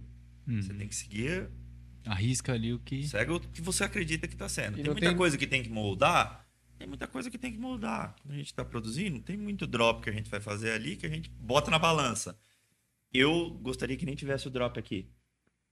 Mas, tipo, vamos dar um respiro pra pista aqui que a pista vai gostar. Beleza. E não Você tem nada chega mais... no meio termo ali, saca? Não tem nada mais frustrante do que tu produzir uma música que tu não quer produzir, né? Nossa. Uhum. Isso, tá produzindo condicionado, assim. Aí tu... É igual você trabalhar no emprego que você não gosta. É, exatamente. Exatamente. Você continua, mas você não tá feliz. É. Uhum. E quando é arte, né, mano? Só, só, só pra entender, no caso, então você chamou ele pra produzir uma música, assim, ah, A gente tipo, tinha quero- quero- duas. E É, aí foi no a meio da- gente foi, foi bem no meio da pandemia, né? É, foi em setembro ali da pandemia, sabe? É, do 2020. primeiro ano da pandemia. Sim. Setembro do primeiro ano da pandemia. E assim, no meio da pandemia, assim, eu fiquei sete anos dedicado, sete? 2013 a 2020. Eu fiquei sete anos. Em 2013 eu tava no auge do mercado, assim. Muito na crista da onda, quando eu tava tocando meu DJ set. Veio a DM7 em 2013. Eu tive que abrir mão de produzir um tempo. Eu tava começando naquela época para poder focar totalmente no amadurecimento da DM7. Chegou a pandemia, você já com 10 anos de pista, que é mais difícil ainda começar a produzir, porque você já tá chato de ouvido com algumas coisas, É. já tá exigente. Sim. Eu falei, eu sei que eu tenho que percorrer essa escadinha de fazer o som bosta até chegar ao som bom. Então eu preciso usar a pandemia para fazer isso. E eu me internei muito sinistro na pandemia. É porque quem já 12 tá mais tempo, estúdio. quem já tá mais tempo que é DJ, assim, quando tu começa a produzir, É frustrante lá, né? demais. Uhum. e aí vai lá embaixo, agora tu tem que fazer tudo, porque Tem que assim, começar do zero. Uhum. não tem nada, claro, tem algumas coisas que vai te ajudar, mas nada que vai transformar teu conhecimento, vai ter que pegar tudo do Hoje, zero. praticamente, eu te digo que tem uma coisa que ajuda e que me ajudou muito. A mixagem. É, isso aí, isso é o... A mixagem. Mas e- ele não, não, não, não te dá conhecimento de não produção. dá. Não dá. Uhum. Ele te dá conhecimento de ouvido que tu Não tem dá. que fazer na música ali. O mas meu não ouvido e o meu conhecimento de arranjo me ajudou muito. Sou DJ, eu sei o que vai funcionar e o que não vai. Mas o resto tem que aprender do zero, como qualquer outra pessoa. Hum. Do zero, zero, zero, zero, zero, zero. E tem um caminhozinho. Quando a gente terminou a nossa terceira música, a segunda, né? Sim. A segunda eu falei, o negócio é o seguinte, nós estamos fazendo uma parada que é diferente do teu projeto, que é totalmente diferente do meu, e que talvez possa dar um fruto junto aqui. O que, que você acha da gente continuar trabalhando? Nem tinha nome naquela época ainda. Não, demorou o nome pra sair. Demorou bastante. O nome é fez bom, hein? algumas músicas para sair o nome e tudo mais. E deu certo.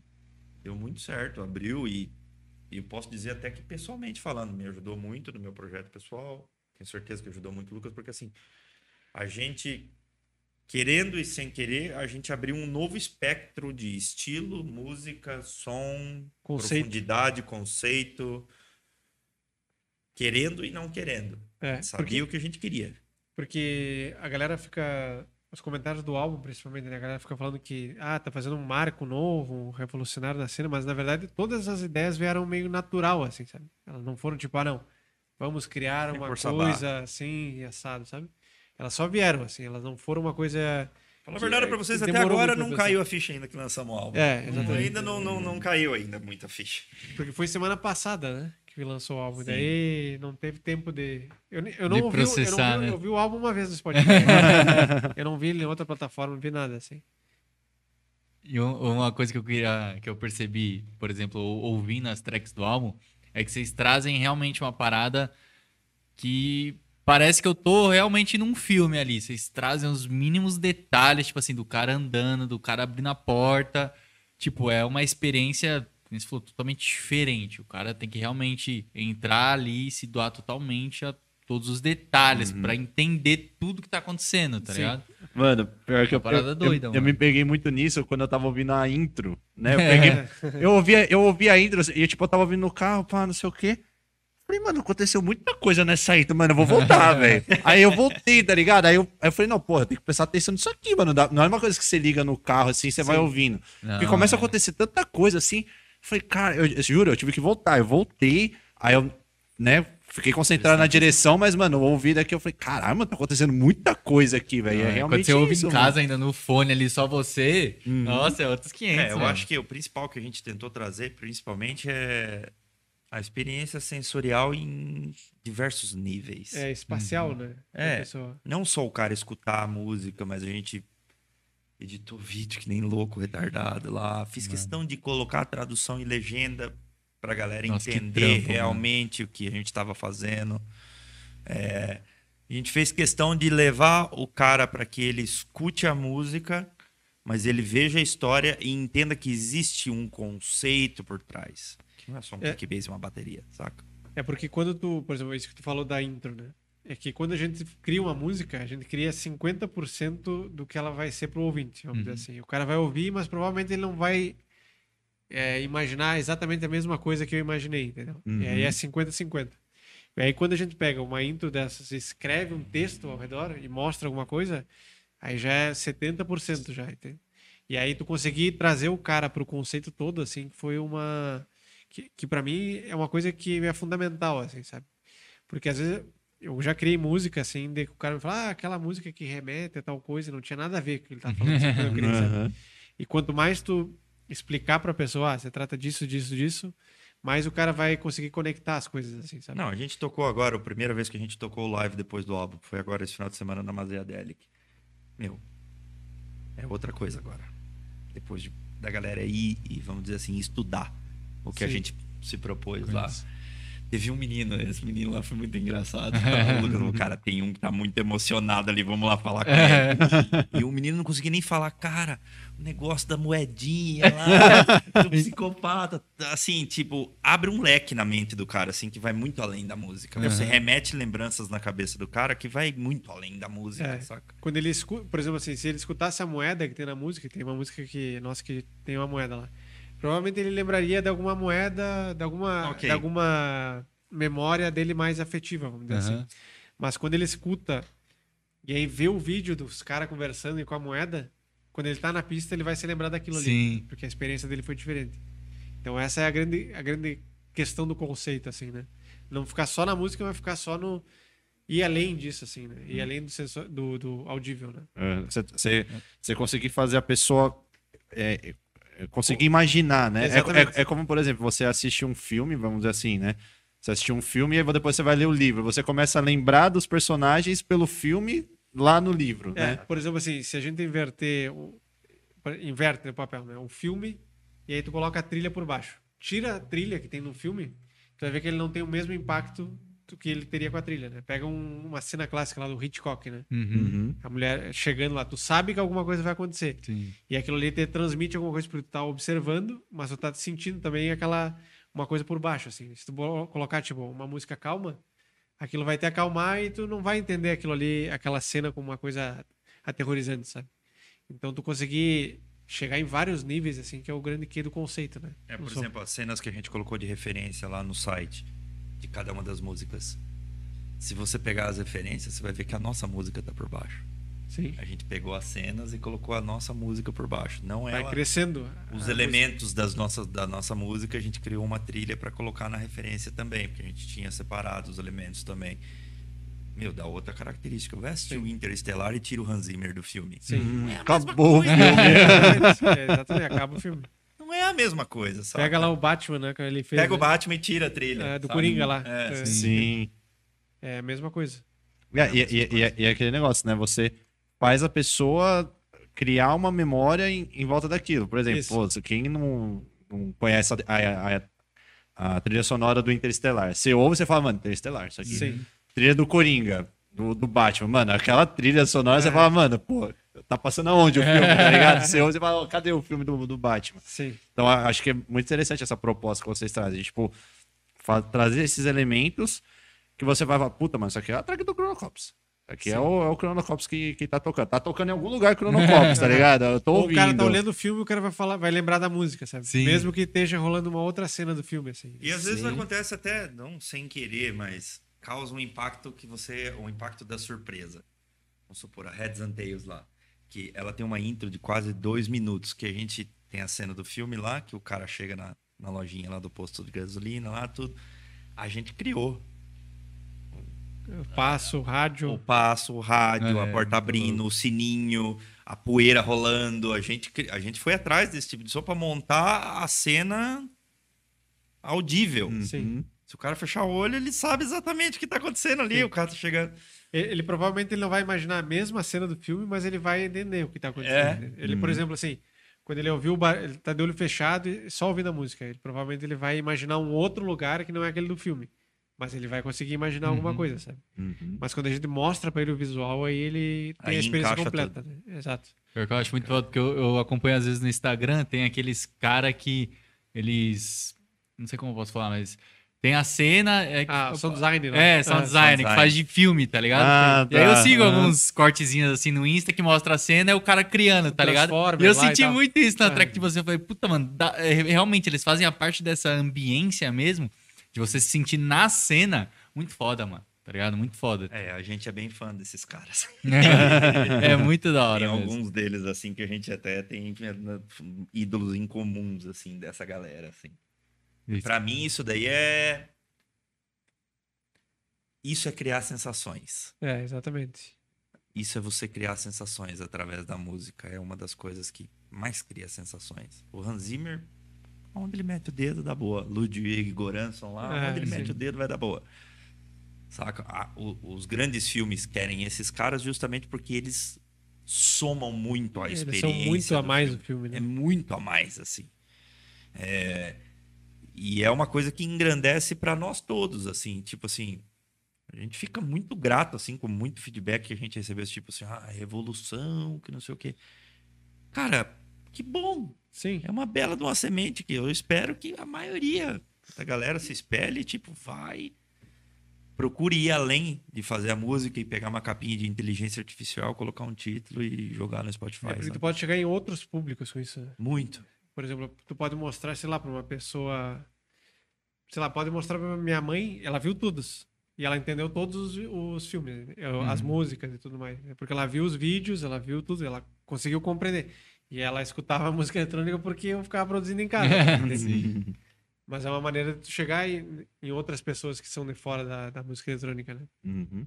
E e eu até queria entender assim, como que como que começou essa ideia de vocês quererem criar um negócio dessa magnitude assim? Porque você começa a fazer a música, aí você fala, ah, pô, vou fazer um álbum, legal. Aí acontece esse negócio. Às vezes a pessoa, ah, vou fazer uma arte aqui legal, vou fazer uma campanha, fazer um, meter um patrocinado ali, vale boa, lancei o álbum. Quando, como que vocês começaram assim, tipo, falar, mano, a gente, precisa, a gente vai fazer um negócio, mano, totalmente diferente. Vocês sempre tinham essa vontade ou ela foi surgindo assim? Pra foi... mim, assim, você é- vai lançar um álbum. Exatamente, eu já ia dizer, álbum é uma coisa completamente diferente de qualquer coisa que o É. artista vai fazer. entende? Então ele tem que ser uma coisa diferente, assim, né? Porque ele é o, ele é o que dita aquele, a fotografia do artista naquele momento, né? E aí, então, quando tem um, um álbum que ele vai contar uma história, é nada, é uma coisa natural, acho que as coisas foram, foram saindo, sabe? E as ideias também, elas foram fluindo muito em conversa com outras pessoas também, né? Por exemplo, o Fetex lá, que foi o cara que fez todo aquela, aquele visual, ele que ele falava, quem sabe a gente faz isso. Eu, a gente falava, mas talvez essa ideia aqui. E as coisas iam se formando dessa forma, assim, sabe? E uma coisa, uma coisa vai puxando a outra. E aí tu vai lá e cria aquela, aquela sala ali. Tá, mas se a gente fizer um gibi nessa sala aqui, sabe? Tudo uma coisa que vai puxando a outra, assim. Não foi uma coisa que nesse momento vamos fazer isso, isso, isso, sabe? Foi uma construção, assim, eu acho, né? É, por exemplo, na reta final ali, faltava coisa de uma semana, mais ou menos, pra gente lançar o site. Os vídeos e referências tinham, que eu peguei de um vídeo qualquer do YouTube e coloquei lá dentro. Falei pro Lucas, cara, nós vamos baixar o filme, nós vamos fazer as legendas, nós vamos fazer a edição, vamos colocar a nossa música por baixo e... Tipo assim, a gente passou dias ali até... Nossa, mano, eu É, um dia antes de lançar, trampo, era uma da manhã, a gente terminou os vídeos. Um dia antes de lançar. No dia de lançar, a gente Teve- foi até uma da manhã. Teve o vídeo que a gente lançou, porque a gente anunciou o álbum dia 7 do 6, né? E esse vídeo a gente terminou, era 7 e meia da noite e a E gente ia largou às às 8. É. Nossa. Então foi uma coisa Nossa. meio. Às vezes não era. é, Claro que a gente se planejava, mas às vezes. Graças a Deus, com todo o planejamento que a gente teve, teve algumas coisas que foi fechado em cima do gatilho, assim, ó, na hora, assim. ó. Porque você planeja uma coisa e daqui a pouco, e se eu faço mais isso, mais aquilo, mais aquilo, mais aquilo, mais aquilo. Vai mais puxando uma coisa a outra. É, e eu ainda falei pro Lucas, assim, tipo, eu planejei três ou quatro festivais até hoje. Nesses três ou quatro festivais que eu planejei, principalmente no Adana, tinha muita coisa que eu queria fazer e que mesmo que estava planejada, não deu tempo. Eu falei pro Lucas quando a gente começou a planejar o álbum, eu falei, olha, dessa vez nós vamos planejar tudo e eu vou fazer tudo que eu tenho que fazer aqui no planejamento. Vai sair tudo, velho. Vai sair tudo. Dessa vez não vai falhar. E saiu. Graças a Deus saiu. Isso é uma coisa pra mais até, né? Saiu. Veio vindo bem mais coisas, assim, porque a gente tinha um planejamento, finalizava uma tarefa, já vinha, brotava outra. É, por exemplo, tem, tem um. Pra quem for entrar no site, tem um HQ, né? Que a gente montou um HQ. Aí ele também não tava no script que a gente ia fazer. Só que aí a gente montou uma história ali, aquela história que vocês viram no site, e aí a gente pensou, bom, mas a gente precisa de um desfecho pra essa história, né? Começou bem assim. Algumas pessoas começaram a mandar mensagem. O que, que tem na caixa? O que, que tem na caixa? é verdade. Quando eles viram assim o site, o que, que tem na caixa? Daí eu falei pro Lucas, eu falei, cara, eu acho que a gente pode fazer um gibi e se aprofundar mais, contar No- a história inteira. Não tinha nada, agora vai ter que ter, Agora né? vai ter que ter. A gente, pode, a gente pode contar a história inteira com mais detalhes, não só aquele parágrafo que muitas vezes teve que reduzir para caber no site ali. E daí foi quando o gibi, que inclusive ficou pronto agora, É, por tem exemplo, a história inteira, não só o que tá no site, que tem lá 20 páginas. Coisas. a intro, ela foi uma das últimas coisas que foram feitas também, justamente a porque a gente tava. Bom, a gente precisa de uma intro, na verdade, pro álbum. E aí a gente escreveu o texto da intro depois, assim, sabe? Foi uma coisa que foi puxando a outra, assim. E aí, desse texto da intro veio o gibi inteiro, assim, porque daí a gente começou a planejar mais coisas, né? Então eu acho que o planejamento do álbum inteiro ele é uma. Quebra-cabeça enorme. É o quebra-cabeça que eles foram, foi aparecendo aos poucos, assim, né? As, as peças, né? Mas que ele só acontece quando você pensa, eu preciso ir além. Você pensar fora da caixa. Mas a receita básica é fácil. Daí- Hoje em dia, então, com o avanço da tecnologia, está cada vez mais fácil ainda. Ah, tem uma coisa que eu ia perguntar, você comentou esse lance aí da inteligência artificial. O que que vocês acham aí dessas coisas que estão saindo agora? Não só pra tudo, né? Pra música, pra você fazer alguma arte, tem até hoje inteligência artificial que cria música, tá ligado? Ó, vou dar um exemplo. A gente usou nos vocais que a gente. No Sim, documentário. pra, né? pra limpar os vocais. vocal. Uhum. É. Pra tratar vocal, a gente usou inteligência artificial lá. Tipo, você fala aqui no microfone, eu tô falando nesse microfone aqui. Hoje em dia eu tenho inteligência artificial que transforma esse microfone num microfone de 5 mil dólares, assim, ó. É muito louco, né? Pensar. Eu acho que todas essas ferramentas contribuem se você souber fazer um uso certo dela. Por exemplo, não tenho nada contra um artista fazer uma capa numa inteligência artificial de um single. Cara, tem muito artista que não tem grana para pagar um designer para fazer. Uhum. Tudo bem, cara. Tá tudo certo. Tem que saber aonde você vai usar e para quê, assim. Tá tudo ali para ajudar, sabe? Também não tem essa ideia na minha cabeça que ah, vai tomar o lugar. Isso aí é É. vai tomar o lugar daquele que não sabe fazer uso direito. Vai causar uma evolução bem maior. Photoshop lá com inteligência artificial lá, cria lá um leão comendo pizza no Parque Ibirapuera. Ele vai fazer, mas quem que teve a ideia do leão comendo pizza no Parque Sim, Ibirapuera? sim. Uhum. Comando, né? É, Uhum. eu acho que tudo parte dali, sabe? Eu não acredito que vai tomar lugar isso aí. É, Até essa questão do, do sentimento mesmo, eles nunca vão conseguir achar. Jamais. E É é, é o principal para quem trabalha com arte, música, imagem, né, edição. Eu acho que o humano, irmão. Vou dar um belo de um exemplo que hoje em dia é o sofrimento de todo mundo. O desgraçado do Instagram entrega para 5% dos seus seguidores de acordo com um algoritmo. Que eu conheço bem como é que funciona o algoritmo, porque eu estudei programação minha vida inteira. Seres humanos são diferentes de algoritmo. Seres humanos têm tomadas de decisões, eles têm sentimentos, eles têm autoconsciência, eles têm uma série de fatores que um algoritmo não pode determinar. Ele não tem essa inteligência para determinar. Nós É não podemos. previsível, né? É muito humano- previsível. Ele é 0 ou 1. Um. Ele é lógico. Então, a gente tem que tomar muito cuidado hoje, artistas principalmente, para não deixar com que o algoritmo, que hoje em dia existe em várias plataformas, ditem o ritmo da arte do cara, da vida das pessoas. Vou postar um bagulho lá no Instagram, eu preciso tenha bastante like ou coisa do tipo. Cara, se você for por esse rumo, você tá morto, velho. Você tá morto. Não é ele, ele não tem consciência, ele não tem consciência, ele não tem sentimento. Ele vai fazer o que ele foi programado para fazer. Então nenhuma inteligência artificial vai ter sentimento, vai ter consciência. E assim, a gente tá avançando a níveis de galope mesmo, assim. Parece que o chat GBT aí, o novo aí, tem um QI de 150 reais, tem um QI de 60. Então, assim, vai muito de como você usa a ferramenta, para que você usa, mas o sentimento, a expressão em si, nunca vai ter, cara. Nunca vai ter. E é muito importante que artistas, seres humanos no gerais, tenham essa consciência que nós somos seres humanos. Essa parada trabalha pra gente. Então, não deixa que isso reflita negativamente na sua vida. Você é dono do, Sim. da sua vida. Nenhum cara ali vai olhar, por exemplo, isso é um erro muito grande das pessoas de olhar o artista, pô, é a vida mansa. Sim. O cara tá viajando, tá aparecendo sempre sorrindo ali. Cara, essa é a maior máscara que existe na face da Terra, velho. A maioria desses tá deprimido lá atrás na hora que ele desliga a câmera. Depois que eu xinguei agora, pô, se fuder, me dá mais uma vez. então, assim, nós não podemos deixar com que a arte se prolifere em meio à propaganda, à popularidade, a sucesso, dinheiro, aparências. Esqueça, cara. Arte sempre vai ser arte. E Até porque essas coisas são muito efêmeras, né? total. Popularidade é Total. assim como tu tem e tu não tem mais. Exato. Mas a arte permanece sempre a mesma. Né? Total. Total. Você acha que o Pink Floyd, quando escreveu lá The Wall lá atrás, ele tava preocupado quantos likes ele tinha no Instagram? Você acha que o Kraftwerk lá, quando escreveu em 1970 lá, Around the World, lá, ele tava preocupado quantas pessoas iam escutar a música dele? Você não escolhe esse tipo de coisa. Você se dedica de corpo e alma e a vida segue, saca? Eu tenho muito princípio assim, por exemplo, assim, teve uma época que eu tava prestes a parar de tocar, que eu tava meio desgostoso assim com algumas coisas que eu de 2011 chegou em 2016 quando eu já tava com uma maturidade um pouquinho sonora daquilo que a gente tava conversando Uhum. fora do ar, que eu já tava começando a gostar de umas paradas mais cabeçuda. Uhum. Eu lembro que eu tive essa conversa com o Diogo.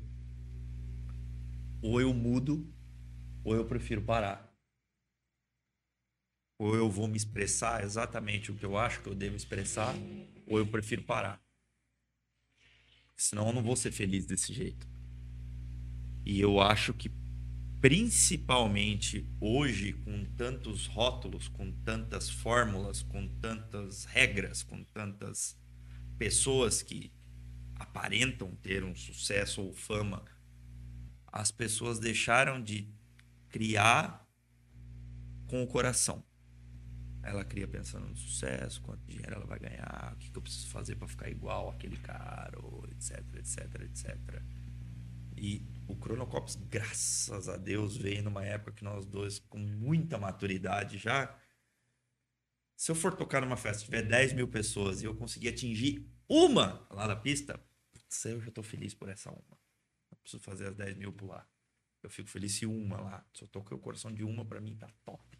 Essa é a minha missão. Não tô nem aí quantas pessoas vão lá dar like na minha coisa. O like dos outros não pode determinar o que você vai fazer, o que você vai desfazer. Você é um artista, cara. A partir do momento que você é um artista, você tem que. Segue o teu coração, velho. Se você ficar ligando porque os outros vão falar, você tá ferrado. Porque o mundo hoje em dia é um subindo nas costas do outro. É um usando o outro de escada, muitas vezes. O cara que você bate a mão no ombro assim fala, esse é meu amigo, ele tá usando você de escada. Na maior, assim. E acontece muito isso, galera. No meio artístico, principalmente. Sim, verdade. Muito, muito mais do que vocês imaginam.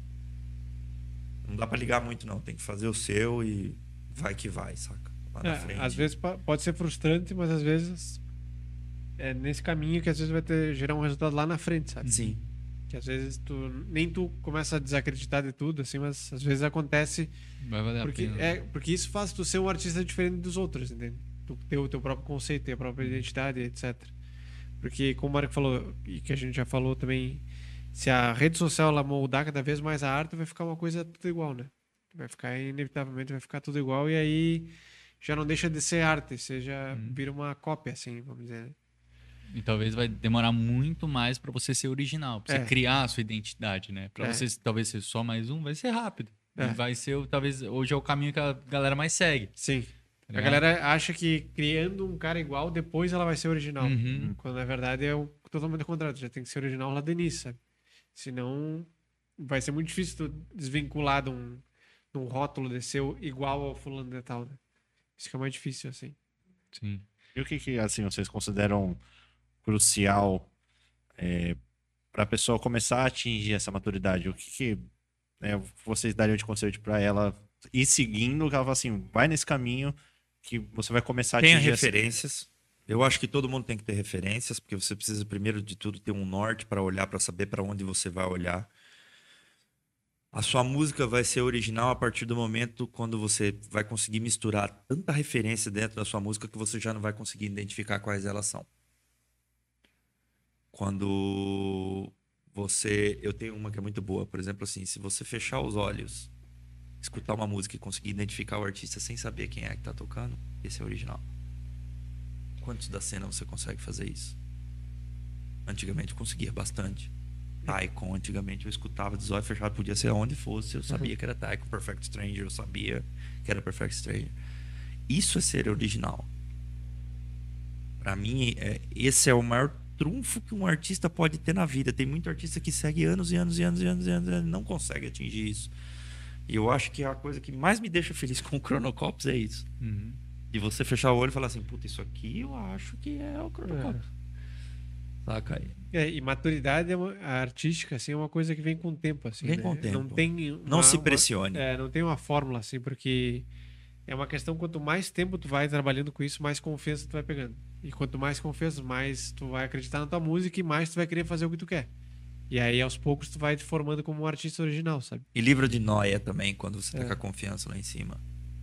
Você livra da noia do tá bom ou tá ruim. É, Ou vão gostar ou não vão gostar. Tá certo ou tá errado. É, tipo, né, eu, eu falo como produtor iniciante, isso, assim, é que eu acho isso, que o que mais a gente enfrenta, assim, no começo, é a noia. é tá ali no, no Ableton e fala, puta, mano, mas será que o que eu tô cortando aqui tá certo, tá ligado? Uhum. Será que não tô estragando a parada? Quando, tipo, é música, velho. Tipo, e música. você tá ouvindo se tá bom. Às vezes eu ouço que tá bom, mas eu falo, puta, mas eu cortei às vezes uma frequência aqui que eu caguei a parada, tá ligado? Aí você começa a ficar naquela noia, mano. Você não consegue mais. Pra mim foi muito o difícil o início da produção, porque assim, cara, eu venho de lógica. Uhum. programação é pura lógica. Então, assim, tem muitas coisas que eu uso de lógica dentro da produção que me ajudaram muito. Mas principalmente de um ano e meio pra cá, eu larguei de ficar pensando muito na lógica e comecei a pensar mais no sentimento no meu ouvido. Né? Sim. Total, assim, sentimento no meu ouvido, assim, tipo, vamos, vamos, vamos, tô, tô escutando, tá bom, tá bom, tá bom, tá bom. Ainda gosto muito de visual, confio muito no meu visual. Deixa ali o espectro de frequência aberto ali, eu consigo ver, às vezes, o que o meu ouvido tá cansado no final do dia, o meu olho pega. Mas Mas quanto mais maturidade tu tem na produção também, mais fácil de tu alcançar essas coisas. né? mais fácil. Porque hoje em dia só, ah, eu quero fazer tal coisa. É, na produção já não penso mais, por exemplo, ah, não, eu vou ter que fazer um lead assim, talvez se eu fizer um lead assim, sabe, alguma coisa diferente. Fico me questionando se tá bom ou se não tá isso aqui, sabe? Chega hoje em dia, é- chega lá, faz e é isso. É isso. é uma questão que não não questiona muito, assim, sabe? O- o- a hora de você falar, tá bom, vem mais rápido. É. Você não fica ali, nheque, nheque, nheque, nheque. Chega uma hora e fala assim, opa, tá bom aí, vamos nessa. Uhum. É. Porque uma coisa é você escutar a música quando ela tá com cinco canais e outra depois você escutar que ela tá com 50. Se você ficar noiando no quinto canal lá no começo, você nunca vai saber como é que ela vai ser lá no final, quando ela vai estar cheia. Você- Tem produtores que estagnam nisso, que ficam dias e dias e dias e dias e dias e dias ali em cima ali. E isso ajudou muito a gente também, quando o Lucas... Hoje o Lucas é meu vizinho, mora 30 metros da minha casa, no mesmo terreno. Isso ajuda muito a gente. Assim, a gente vai produzir, a gente senta junto e chega uma hora, assim, "Ah, vamos fazer isso aqui, vamos, vamos, vamos, tá bom, próximo, vamos. É que é uma questão que vai pegando confiança, assim, né? Vai embora, assim. Tipo, tu não te questiona mais, ah, será que eu sei isso aqui mesmo? Ou será que alguém vai me criticar? Não, né? Eu sei mesmo isso aqui, vai, vai Hum, dar eu bom. sei o que eu tô fazendo já. Exatamente.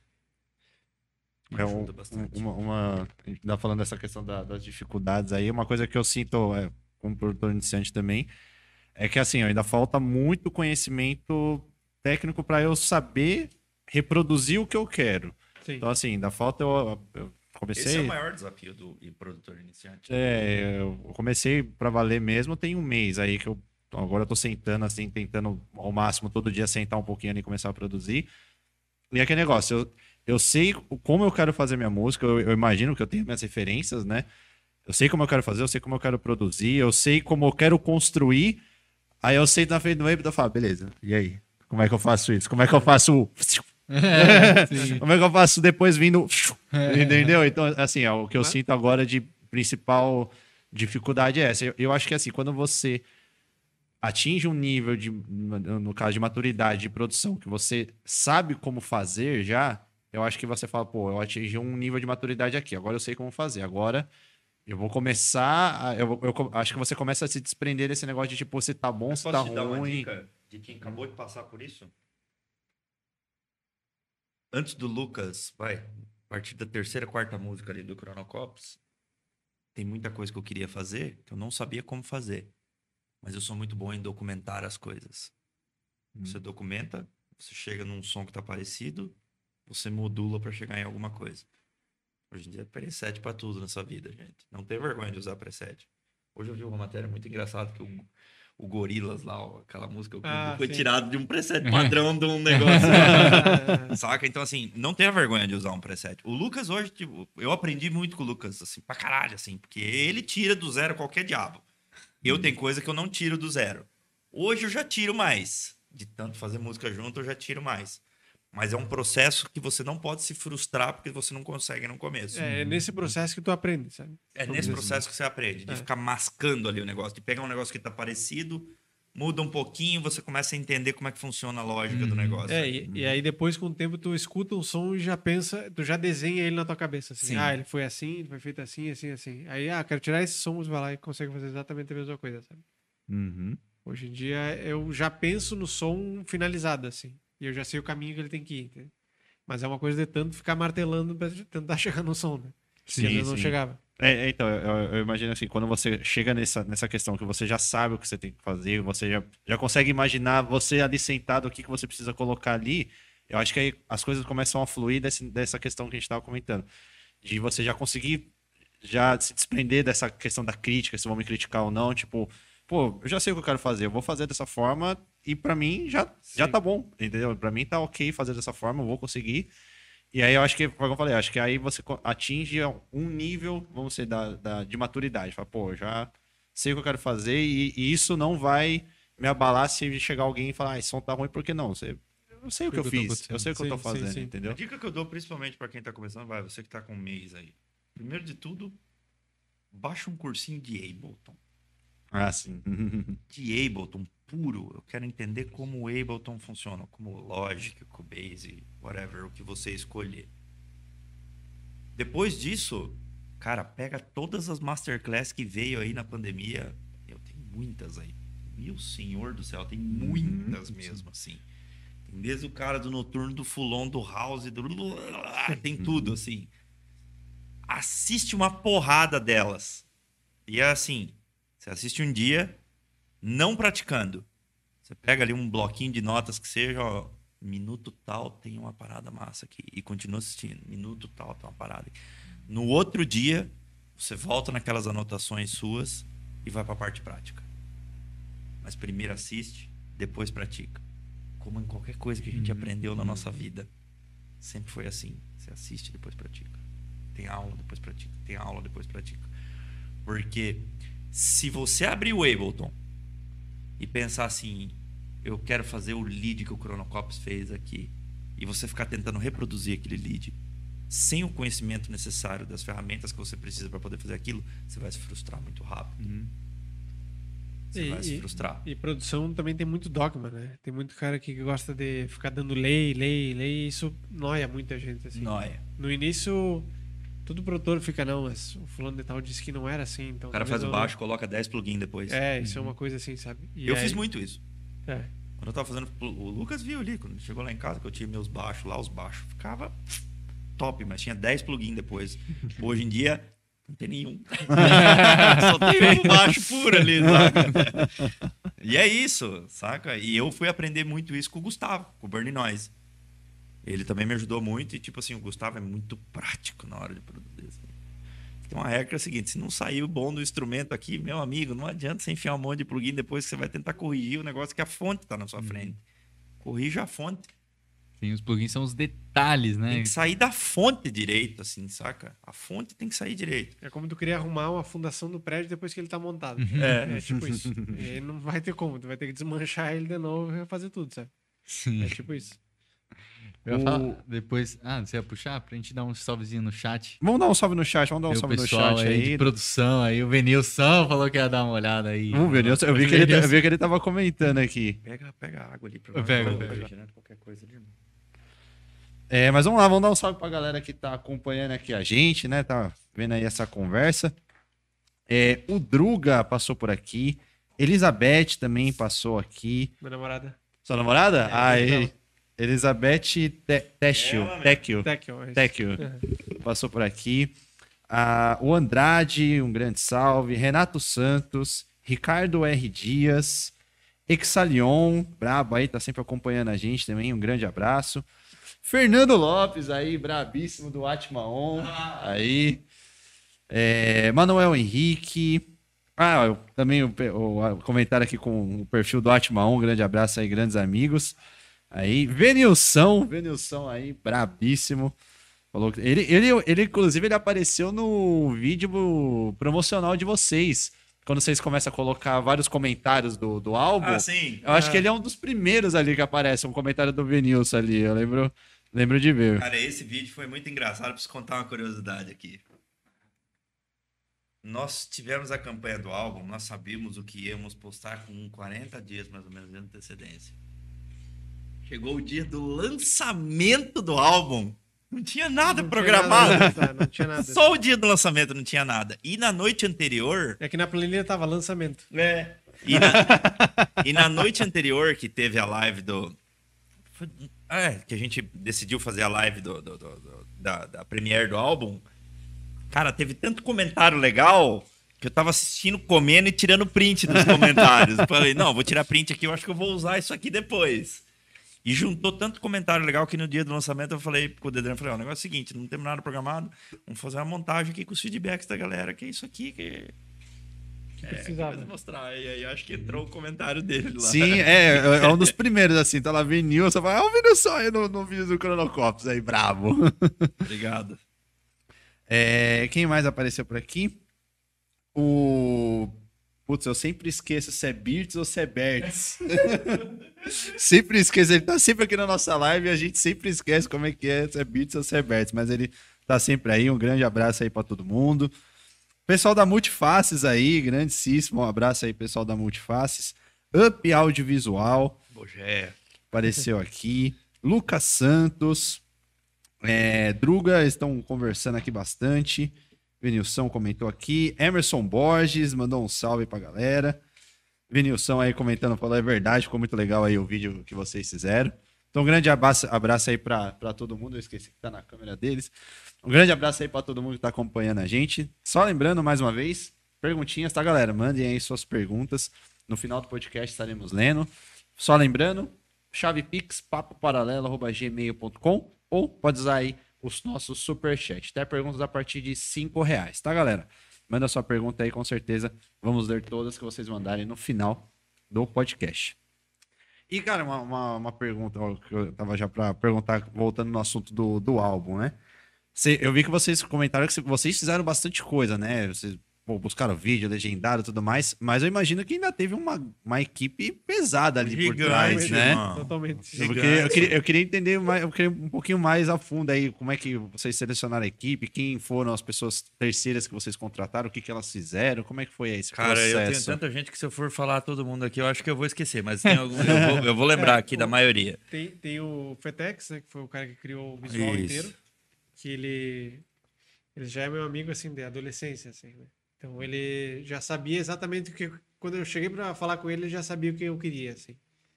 Aí depois teve o... O Morra, que é o meu Morra, amigo de é, adolescência que também, também meu irmão, que é, é o, ele trabalha com a gente na DM7 ali, todo o grupo da DM7.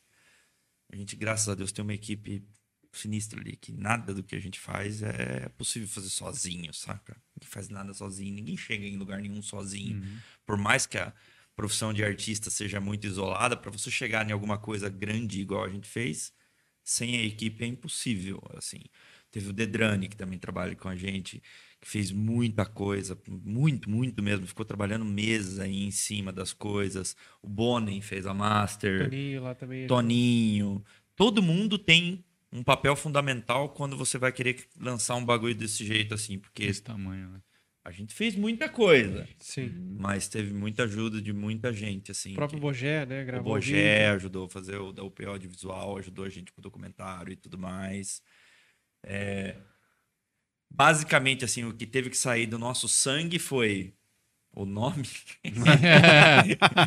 é, as músicas que a gente fez, o site, a edição dos videozinhos de referência ali, Sim. as roupas. Foi eu que HQ. desenhei. Foi, é, e essa blusa eu achei pancada, É, mano. As roupas muito foi a bonita, gente que desenhou. Então, Mas tudo teve o dedo sempre, mesmo até as coisas que a gente fez, tinha o dedo da equipe. Ó, o que vocês estão achando assim, assado. Ó, poderia fazer assim, poderia fazer assado. Sempre, nossa, é, a equipe é fundamental, assim, para poder fazer um negócio, um trabalho dessa magnitude é fundamental. assim. E, e uma, é uma coisa que eu queria perguntar também. Como vocês têm os seus projetos individuais, hoje o que, que vocês. é, tão- como vocês estão conseguindo levar tipo, os seus projetos individuais e também o Cronocops? Tipo, putz, porque às vezes vocês vão tocar na cidade, às vezes quer tocar também com o Cronocops. Como que é ter essa divisão de vidas, vamos dizer assim? Cara, hoje em dia tá tá tudo meio dentro do mesmo É. balde, assim, já, saca? É, graças a Deus, por exemplo, assim, não só com os nossos projetos pessoais, mas até com o Cronocopos. Puta, tem música sobrando. É, eu, eu, por exemplo, tava pronto pra lançar um álbum agora. Faltava uma música pra eu terminar meu álbum. Que eu decidi não vou lançar em álbum, vou lançar em singles, porque me sugou muito o álbum do Cronocopos esse ano. Eu tenho outras coisas pra fazer, mas graças a Deus a pandemia veio a gente conseguiu se adiantar muito na questão musical. A gente tem música para dar de pau aí para lançamentos e que proporciona a gente trabalhar com mais tranquilidade nas questões pessoais aí. Por exemplo, de Chronocops, esse ano acho que só tem um remix que a gente quer fazer que já tá na nossa mão para fazer. Mas é, é uma questão de foco, assim. Às O vezes foco? foca mais no Cronocops, aí às vezes vai no. É, muitas vezes eu pessoal. falo pro Lucas, ó, essa semana pega firme no teu aí que eu tenho umas coisas pra fazer aqui. Tem que lidar com prog, tem que lidar com umas coisas da É, DM7. no tudo meio mais. do álbum eu tive que terminar uma música, né? Sim, tive uma terminar- semana que eu tava assim, tipo, eu preciso dessa semana livre que eu preciso focar É. em outra coisa aqui. Uhum. Eu tive que terminar uma música para um release ali e tal. E aí assim vai indo, assim. É uma coisa que vai aos poucos tendo foco, assim. Não tem uma. Não é difícil de conciliar, assim. É bem dia. fácil, é bem tranquilo. E, e para tocar nas festas, geralmente o cara que leva o Cronocops, ele leva o nosso projeto também, né? Uhum. Então não tem esse, esse conflito, assim. E quando dizer. não leva, tá tudo certo também. É, Uhum. O que tem acontecido, tipo, é o cara anunciar a gente a galera já vem de pau. Cadê o Chronocops? é, acontece. Né? Anu- anuncia um já fala. Vou dar tô- a dica pros promoters aí, ó. Vai comprar, leva os três logo, senão vai escutar. Você vai escutar mesmo. E amanhã, esse fim de semana, vocês vão tá? estar? Amanhã a gente toca na Playground, Chronocops e o Lucas. Eu toco no sábado daí na Playground e no domingo a gente toca o Chronocops daí É, lá no no Rio. Rio de Janeiro, Isso. na Terra Tronic. Então, a galera quiser acompanhar. E tem o Instagram do Cronocops também aí. Eles estão postando sempre lá as coisas. E também o. E também tem gente que ajuda, porque se dependesse da gente, não saía não. Já é rede social da sua vida, do Element, do Clip Sun e a do Cronocops. É muita coisa, Aí velho. você tem que Nem criar até o aquilo. threads de cada conta, né? Não, não, não, não, não, não dá não, galera. Dá um help pra Tem nós aí. o- os threads do Element, o threads do, do Chronocops, Tá louco, do mano. Sun. O álbum lá era posta agora aqui. Aí posta, Posta lá. lá. É. Aceita aí, aceita lá. Não, daí foi muito engraçado, porque chegou no dia do lançamento do álbum. Ah, agora pode fazer colaborativo em quatro. Pô, no dia do lançamento, que acabou as postagens, veio o negócio. É. O bora é quando você tá lá postando alguma coisa do papo, eu posto no meu projeto. Ó, puta, mano, tô com o Instagram do outro. Já Aí, aconteceu. Mano, seis contas lá pra administrar. É um saco isso. Já, mano, já aconteceu uma vez eu gravar um story que era pro, pro papo, gravei no meu pessoal, tá ligado? Aí saiu um negócio falando papo paralelo. Eu falei, mano. Aí eu olhei assim os contatos, falei, mano, nada a ver, isso aqui é. o- Aí que eu fui perceber que eu postei no, no coisa errada. Eu Ah, tive que acontece apagar direto É, é doido. e postar no outro, mano. É, isso acontece mesmo. É muita conta, é muita coisa pra. E aí lota um inbox, um tem que responder, aí vai no outro, e fica assim o dia inteiro. É, mas uma coisa que me mudou assim, tipo, que me acompanha de muito tempo aí viu que eu chegou uma época assim que não dava pra mim. Hoje não dá. Instagram pra mim não dá, cara. Respeito quem gosta, mas eu não dá. Mas o que eu fiz foi tratar o Instagram aqui é a minha ferramenta pessoal, é profissional. Saca? Por mais que se eu postar uma foto do meu filho aqui dá o dobro de like do que qualquer outra coisa que eu faça, mas não, cara, a minha vida é minha vida. O profissional tá aqui, esse eu mostro. Então hoje eu trato o Instagram como uma forma profissional. A gente tem cronograma do que a gente vai postar pelos próximos 20 dias já definido. Tem ali o cronograma, já separo o material, colocamos na pastinha, a gente tem o Dedrani que ajuda a gente. Por exemplo, agora há pouco que saiu um post, eu já escrevi a legenda desse post na segunda-feira, já separamos o É, material, ele vai lá, ele posta, aí eu entro uma vez na hora do almoço e uma vez à noite, respondo, e é isso. Esse é meu tempo de Instagram. Eu entro, respondo a galera, tal, pô, saiu, é nóis. Porque se você ficar refém ali, cara, é dois segundos pra você tá vendo ali a técnica de emagrecer, o vídeo pra ganhar dinheiro, O vídeo o da memezinho daqui, o meme... e na hora que você vê, você... o foco que você tinha do dia foi embora, assim, sabe? Você passou uma hora e meia ali que. Vendo merda, que não assim. serviu tô nada. Totalmente É. dessa rotina. Tipo, eu acompanho o feed lá do meu projeto. Aí, beleza. Aí deu uns 20 minutos. Ah, beleza. Agora eu vou entrar no modo papo paralelo. Nossa. Aí, mano, vou lá, entro no tweet do papo, entro no Instagram do papo. Aí, beleza. Aí fala, ah, mano, vou ver um pouco agora a minha vida. Aí eu entro. e- Mano, isso, nisso você perdeu É um duas buraco horas. sem fim, assim. É, é foda, mano. É foda. Isso. Eu aconselho também, isso ajudou muito a gente, né, irmão? De ter um cronograma Sim. de postagens. Até porque o cronograma, quando saiu o álbum, quando a gente lançou dia 7 do 6, ainda faltando um mês, a gente já tinha post até agora, assim. Até agora, programado. Tudo que ia Aí sair só cada na dia. planilha e faz, assim. Você entra na planilha, entra, executa e É.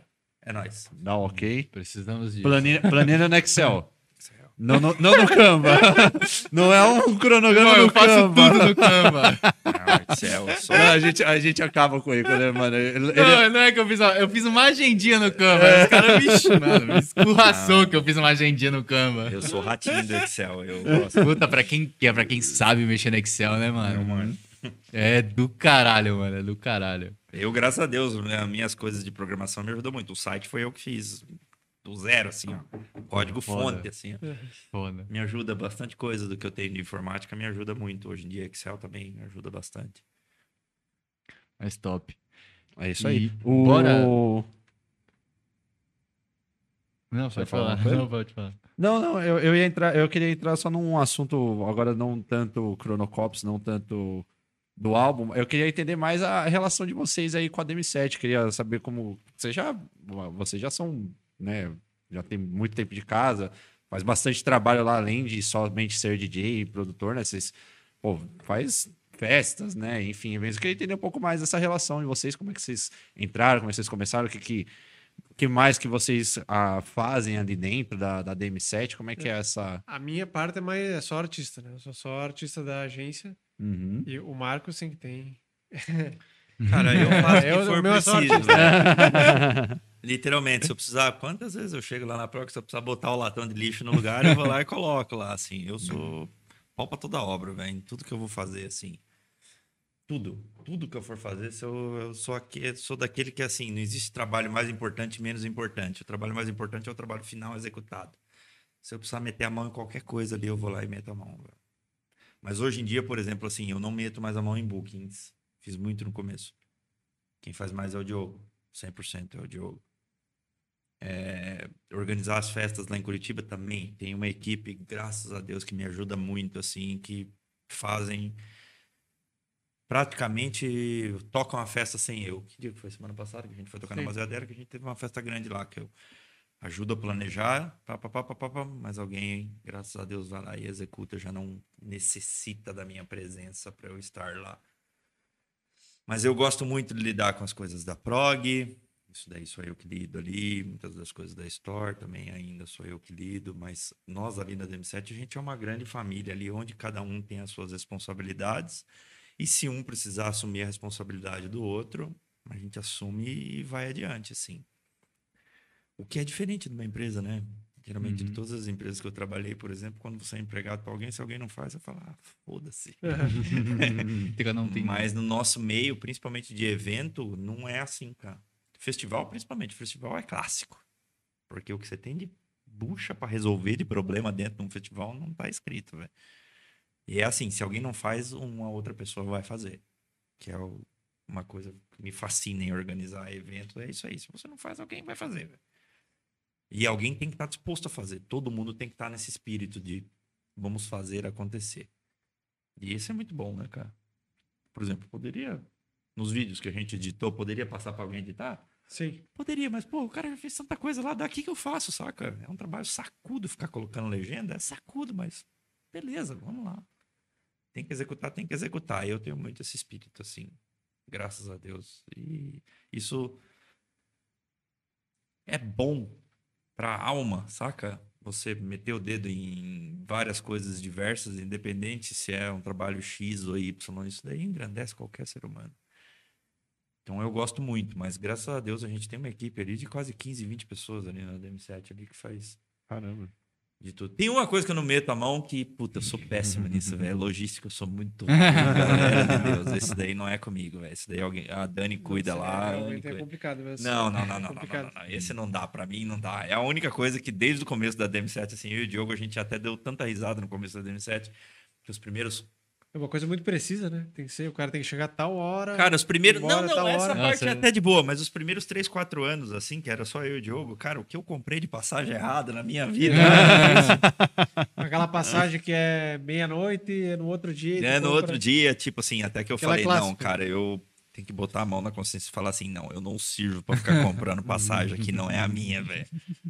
Não, é, um- é um Mas no começo muito... da DM7 era só eu e o Diogo. Anos. Foi assim, trabalhando até de madrugada e fazia tudo. Era ser dois severinão, assim. A gente fazia de tudo mesmo, sozinho. Mas hoje em dia, não. Graças a Deus, a gente tem uma família grande ali que é família mesmo. Dá pra confiar e o trabalho só é executado porque tem eles. Se não fosse eles, não... tudo isso que vocês ouvem de DM7 hoje não existiria se não fosse o pessoal, com certeza. Pô, top. E, se- e você lembra, assim, do momento que vocês começaram a perceber que, pô, tava.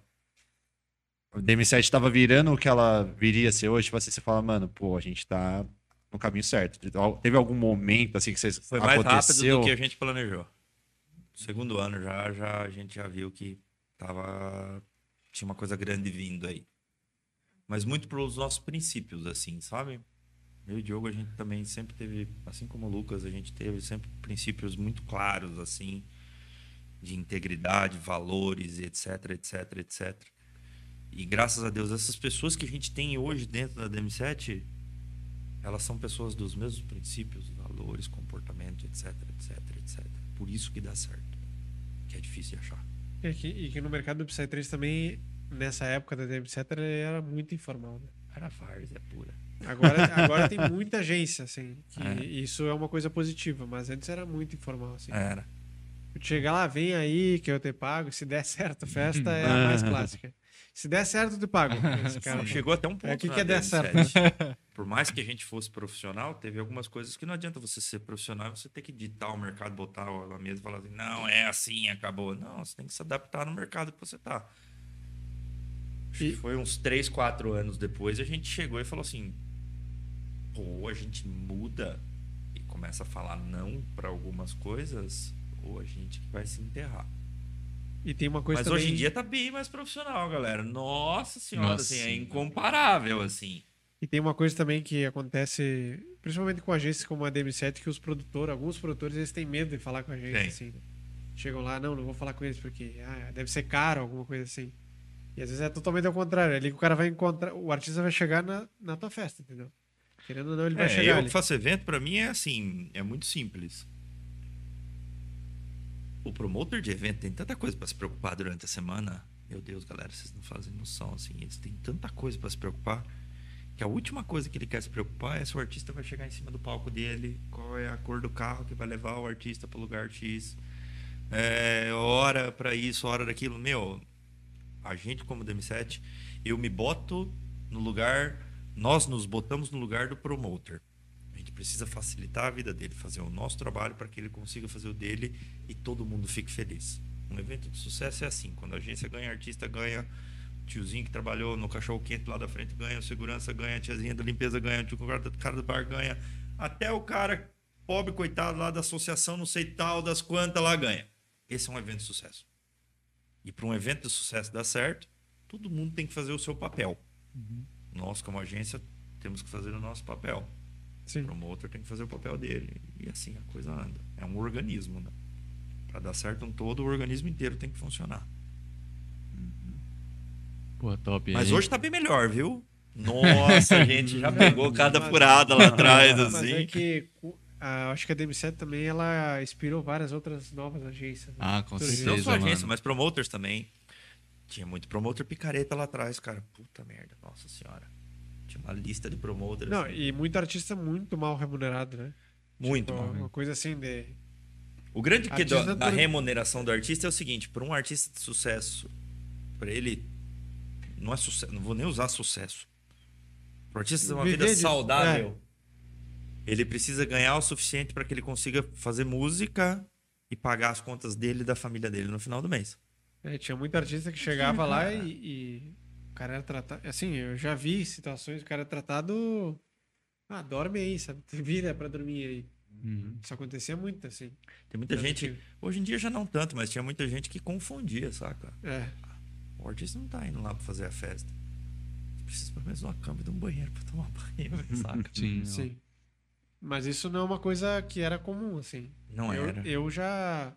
Antes de estar na DM7, eu já fui em lugares que o cara, ah, tem, lugar aí pra tipo. Tem um cantinho ali, ó. É, às vezes, tipo, já dormi em carro também, sabe? Tocando live, assim. Ah, eu já passei perrengue pra mim, brabíssimo, assim, nossa senhora. É, nesse, nesse tempo que a gente vê a prof- profissionaliz- profissionalização do Psytrance, tá ligado? Tipo, É. com tudo. Não, hoje em dia funciona, tipo, eu tenho que tirar o chapéu e dar graças a Deus aí por esses promoters que a gente tem. Ainda tem ainda uns que dão umas escorregadas, assim, mas tem menos do que tinha do ano passado.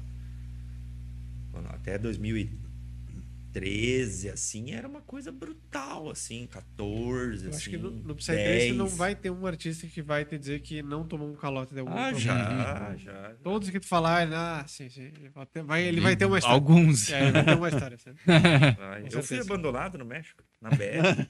Sério? É, eu, Nossa. já, eu já aconteceu comigo do, do promoter não ir me buscar no aeroporto e eu ter que dormir a noite no aeroporto, assim, dormir, tipo, chegar lá Aham. 9 da noite e pegar o voo 10 da manhã outro dia. E- E aí não sabia onde é que eu tava e dorme no aeroporto mesmo, sabe? No Ah, chão, bom. assim. E não toca na festa, não recebe. Isso que é o pior de tudo. Só foi lá pra dormir no aeroporto. Dormir no aeroporto. Já aconteceu essa comigo. A minha do México eu fui, a festa deu errado, o promotor deixou a gente depois no hotel. Chegamos no, no hotel, era umas 9 da manhã. Um hotelzão de beira de estrada, assim. Daqueles brabos, assim, de posto de gasolina. Aí o meu voo era 6 da tarde. Quando deu 2 da tarde, eu, eu preciso ir pro aeroporto. Manda mensagem pro promotor. Eu e mais um cara. Manda mensagem, nada, nada, nada. Aí a gente foi ver, nem passagem a gente tinha. Nossa passagem era seis. Nossa, mano. Lá no México, na puta que pariu que eu tava. É, é complicado, é. Cada uma. Ah, já passamos perrengue sinistro, assim, Nossa. E o. É que, eu, é que eu, eu imagino que com, a, com a- o nome Academy 7 hoje tem hoje em dia, eu, acho, que- eu acredito que não tenha mais essa situação que eu vou levantar, mas ainda tem. Ainda existe um preconceito, acho que principalmente no Psytrance ainda que ainda tá crescendo, ainda tá ganhando essa forma, da pessoa, tipo, falar, nossa, mas você tem uma agência? Tipo, porque eu já vi muitas histórias assim, do Uhum. pessoal, tipo, falar que, pô, mas Ah, como não. assim? Você, tem, você tá numa agência? Tipo, Tipo, você... ah, como assim ele vai me cobrar um hotel? Assim, sabe? É. é, Como assim tu vai parar é. num hotel? Que história é essa? Vai parar num hotel? Ela vai querer comida também agora, sabe? É Aham. tipo isso aí. Assim. É, mas, rola direto. é, tipo, rola tipo, com- não, não Principalmente de onde, de onde. Por exemplo, eu sou originário de, um- de uma determinada cena e tu conhece a galera lá. E a galera nunca mais vai te chamar na, na na, na tua região, nunca mais. Porque como assim que antes tu me cobrava tanto e agora tu vai querer um hotel, sabe? Não tem que pagar um hotel, sabe?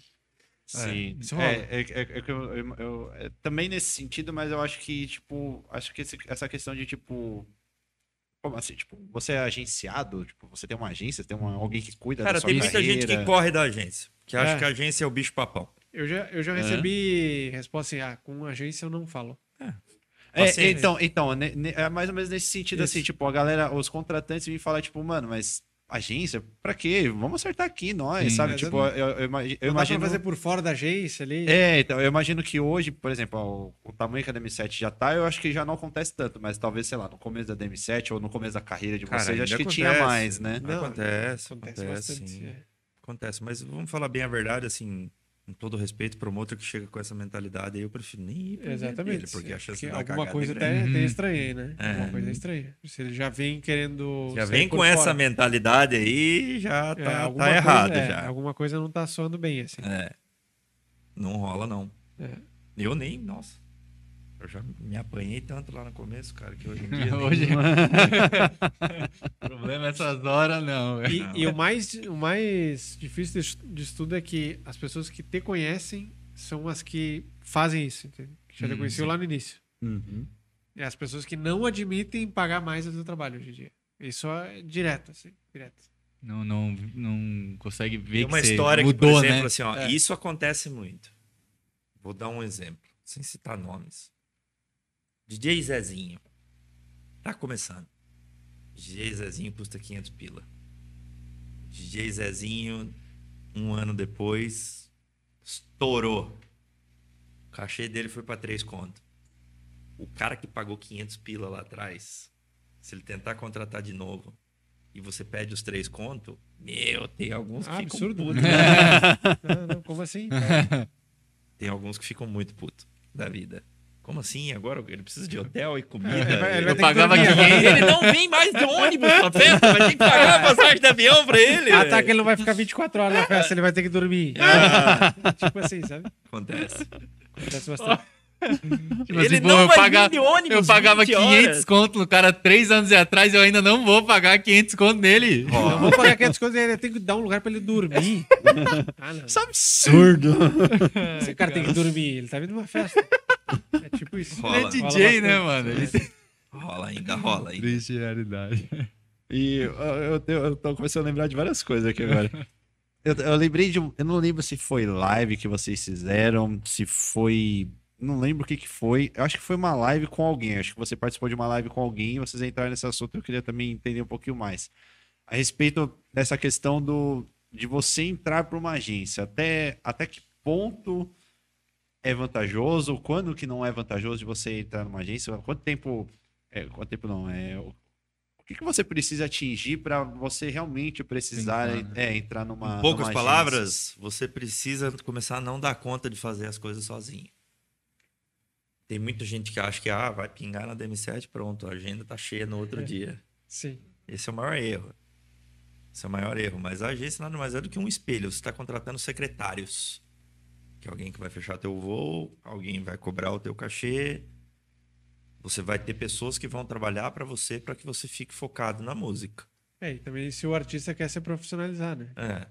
Porque assim como o promoter tem, tem esse preconceito com a agência, artista também tem, né? Tem Porque, bastante. ah, o cara vai me roubar, sei lá, alguma coisa assim, sabe? Tem bastante. Isso Tem bastante. bastante. Eu acho que o artista ele precisa da agência a partir do momento. Eu vou dar um chute aqui. Quando ele tiver cinco datas no mês. Não tô dando conta mais. Tenho cinco datas no mês, tenho dez meses de data fechado pela frente. Todo dia alguém me chama querendo fechar a festa, eu não tô conseguindo mais. Aí você precisa de uma agência. Porque do contrário, eu altamente recomendo você fazer o processo sozinho. Eu fiz o processo sozinho durante três anos. Na época que eu tava mais estourado, eu fazia tudo sozinho.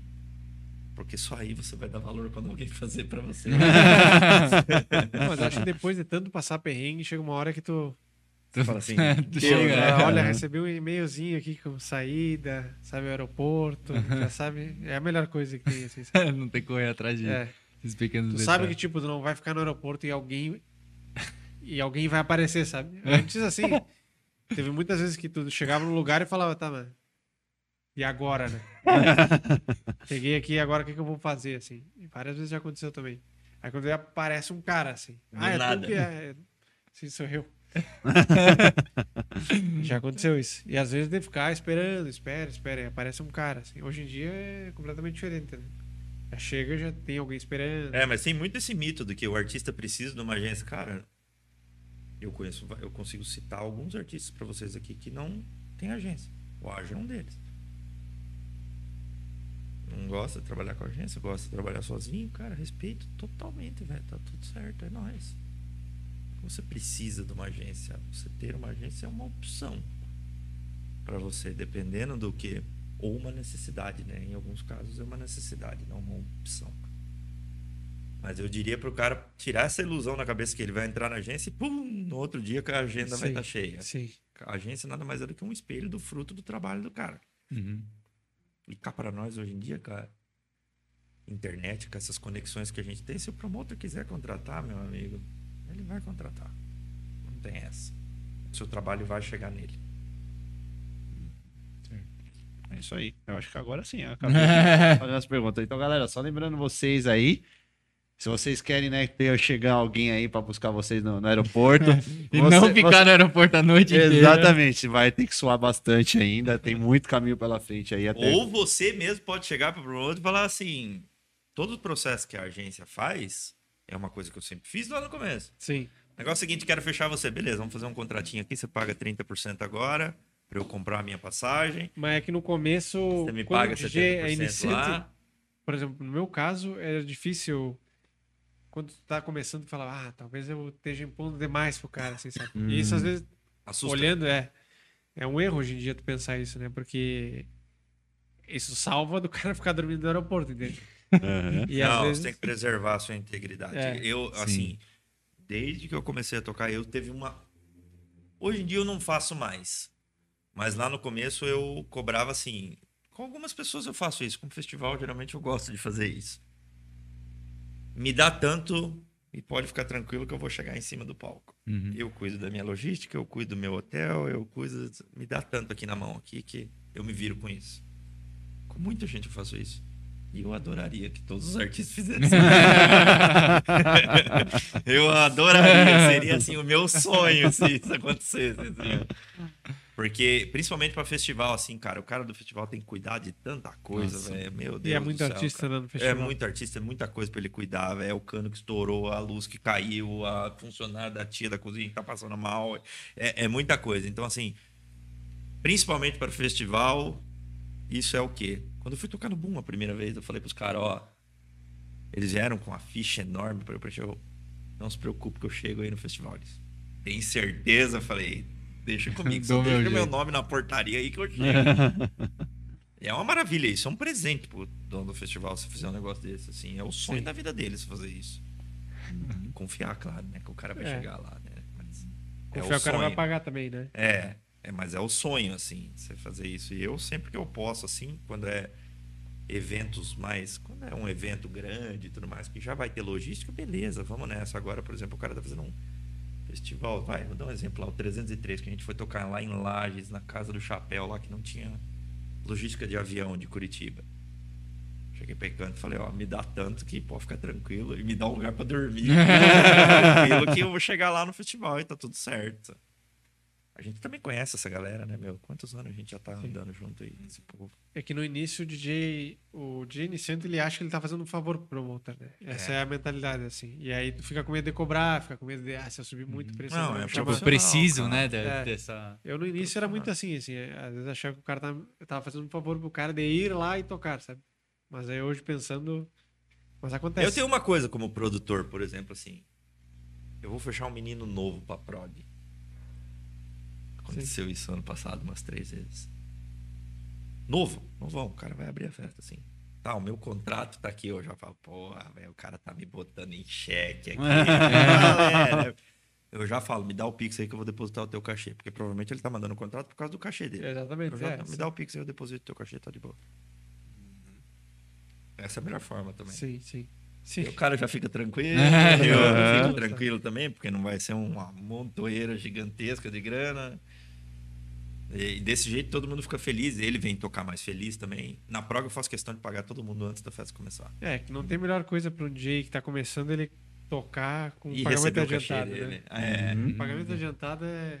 E é raro, hein? Eu lembro. Eu, eu- eu acho que a pessoa dá o sangue até pra poder ir, né? É, tipo, Lógico, mano, irmão. pô, o cara já pagou pago. meu, pagou meu cachê, mano. Pô, eu vou, nossa, eu vou me acabar, mas eu chego nesse rolê, tá ligado? Não, e eu acho que assim, quando, quando eu posso, eu geralmente faço isso. Geralmente eu faço isso. Lá na prog, todo mundo que vai tocar na quinta ou na sexta-feira, o cachê já tá na conta dele. Tirando os DM7 que a gente tem o dia de pagar aqui na terça, na quarta. Mas todo mundo que vem de fora que não é da DM7, na, na- pode perguntar pra quem for. Na quinta-feira tá pago o cachê. Que eu acho que. Questão de respeito com o artista, né, cara? Às vezes, tipo, ah, tô fudido de caixa e tudo mais. Beleza, aí você pede um help lá, se precisar e tal, mas é, eu acho que é questão de respeito, saca? E é profissionalismo também, né? Se eu tô fazendo um evento, posso contar. Esquece quem estiver fazendo evento aí. Um dia a gente tem que fazer uma live pra falar de Sim, produção de evento. O cara que estiver fazendo evento esperando que o bar dele vai salvar a festa dele, ele tá fudido. tá tudo errado, velho. Tá tudo errado. Não vai dar, velho. Nem, nem, nem vai, nem vai que não vai dar. É que nem os 300 de Esparta lá. Não vai que não vai dar, saca, velho? Não dá pra fazer milagre, né? Não vai dar, velho. Não vai. Não, mas o tempo vai estar tá bom. Aqui o bar vai vender bem. Irmão, vai vender quanto? Va- Vamos marcar o dia dessa live só pra falar de produção de evento, com certeza. Mas vamos entrar no nosso Bora. assunto da semana aí. Eu espero que o meu grande amigo Ah, sempre, sempre preparado. que hoje eu não tive tempo de pensar nem. Sempre preparado, amigão. É isso aí, deixa eu então puxar aqui pra galera. Eu sei que vocês estavam com saudade do nosso assunto da semana, que a gente não fez na semana passada, É, né? não teve, né? Não Mas teve, exatamente. de volta. É isso aí. Então é isso, ó, galera. Vamos pro nosso assunto da semana. Ridículo. É isso aí, galera. Vamos pro nosso assunto da semana. Você explicou pra eles o que é o assunto da semana? Não, É não, comida. mas Ah, geralmente Eu a gente tô- tem um tô- quadrozinho assim no nosso podcast, que é o assunto da semana. A gente pega um assunto que tá em alta aí do, do Psytrance. nem sempre. Mas né? Nem a maioria sempre. das vezes não é, porque também não acontece tanta coisa. É, é o- acontece, É o assunto mas... da semana que aconteceu no mês passado, entendeu? É, é. Mas na, na verdade, é, dessa vez não é o assunto da semana, mas eu queria trazer um assunto que eu andei pensando, né? E acho que com vocês a gente vai conseguir chavar um pouco melhor. E essa questão que eu venho percebendo que. é, eu não sei se vocês estão percebendo isso, que o Psytrance, a música mesmo, ela vem se transformando cada vez mais. Vamos dizer assim, você- hoje você pega algumas tracks de Psytrance e você pega muitas coisas que são parecidas com techno e outras referências. Eu não sei se antigamente era assim, mas hoje eu vejo que o Psytrance está se transformando de uma maneira muito, não sei se rápida, não sei se vocês têm essa visão também que hoje você pega algumas tracks e fala, puta, não, não é mais como era antigamente. Tipo, ele, ele tem um, uma coisa muito rápida assim de, de trocar de identidade, vamos dizer assim. Cara, eu acho que isso faz parte da evolução sonora do, É, do tempo, também. né? É. Porque né, antigamente tu tinha muita, muitos sons que eram parecidos com techno, assim, né? Tu pegava lá uma Iboga Records de 2008, assim. Perfect, velho. Pega Perfect. É, Perfect Strange, São Control Species, era techno puro, mas com progressivo, assim, sabe? Perfect Strange, São Quantos Species, Leash, Tycoon. Essa Mas galera eu acho que o. Psytrance, o, o, o raiz mesmo, eu acho que ele não se perdeu ainda. Acho que ele O que a gente não pode cair no engano é que o Tecno tá abrindo portas pro Psy. Eu sou da cena Tecno, eu vim disso minha vida inteira. O que tá acontecendo agora é que o Psy está de- entrando dentro do Tecno. O Tecno sempre esteve presente de alguma forma dentro do Psy. Pra falar bem a verdade, cara, o Tecno tá envolvido em qualquer gênero de música eletrônica. Sim. Ele é a, é a base mãe, eu acho. O que está acontecendo agora é que está tendo uma difusão das coisas. Tanto para lá quanto para cá. Está É. tendo uma aceitação um pouco maior. Se a gente estivesse falando um 2012, 10, tinha um pouquinho de preconceito com os trenceiros de deixar os tecneiros entrar. Uhum. Não por causa do som, por causa dos costumes. É. Eu conheço os dois mundos. Por causa dos costumes, não por causa do som. Mas hoje em dia já tá com as portas bem mais abertas, né? Sim, É, hoje. e eu acho também que o, o Psytrance ele tende à modernização também, né? E eu acho que ele tá se modernizando cada vez mais, ficando mais, é, mais simples, assim, vamos dizer, né? Porque aquela... Hoje tu consegue atingir um resultado muito mais fácil no digital, só tu não precisa ter uma, aquele estúdio enorme, assim. Então eu acho que é... A modernização do Psytrance é o canal, assim, sabe? Por isso que tá ficando... Esse, techno tá entrando muito no Psytrance, assim. E eu acho que tende a, a ser muito pela por essa evolução natural, assim, que tá acontecendo no som, sabe? E eu E acho que também. Tá chegando em mais pessoas, assim. Por também. exemplo, vou dar um exemplo. Ontem eu mandei o álbum pro Sonic Species, pro Joe. Uhum.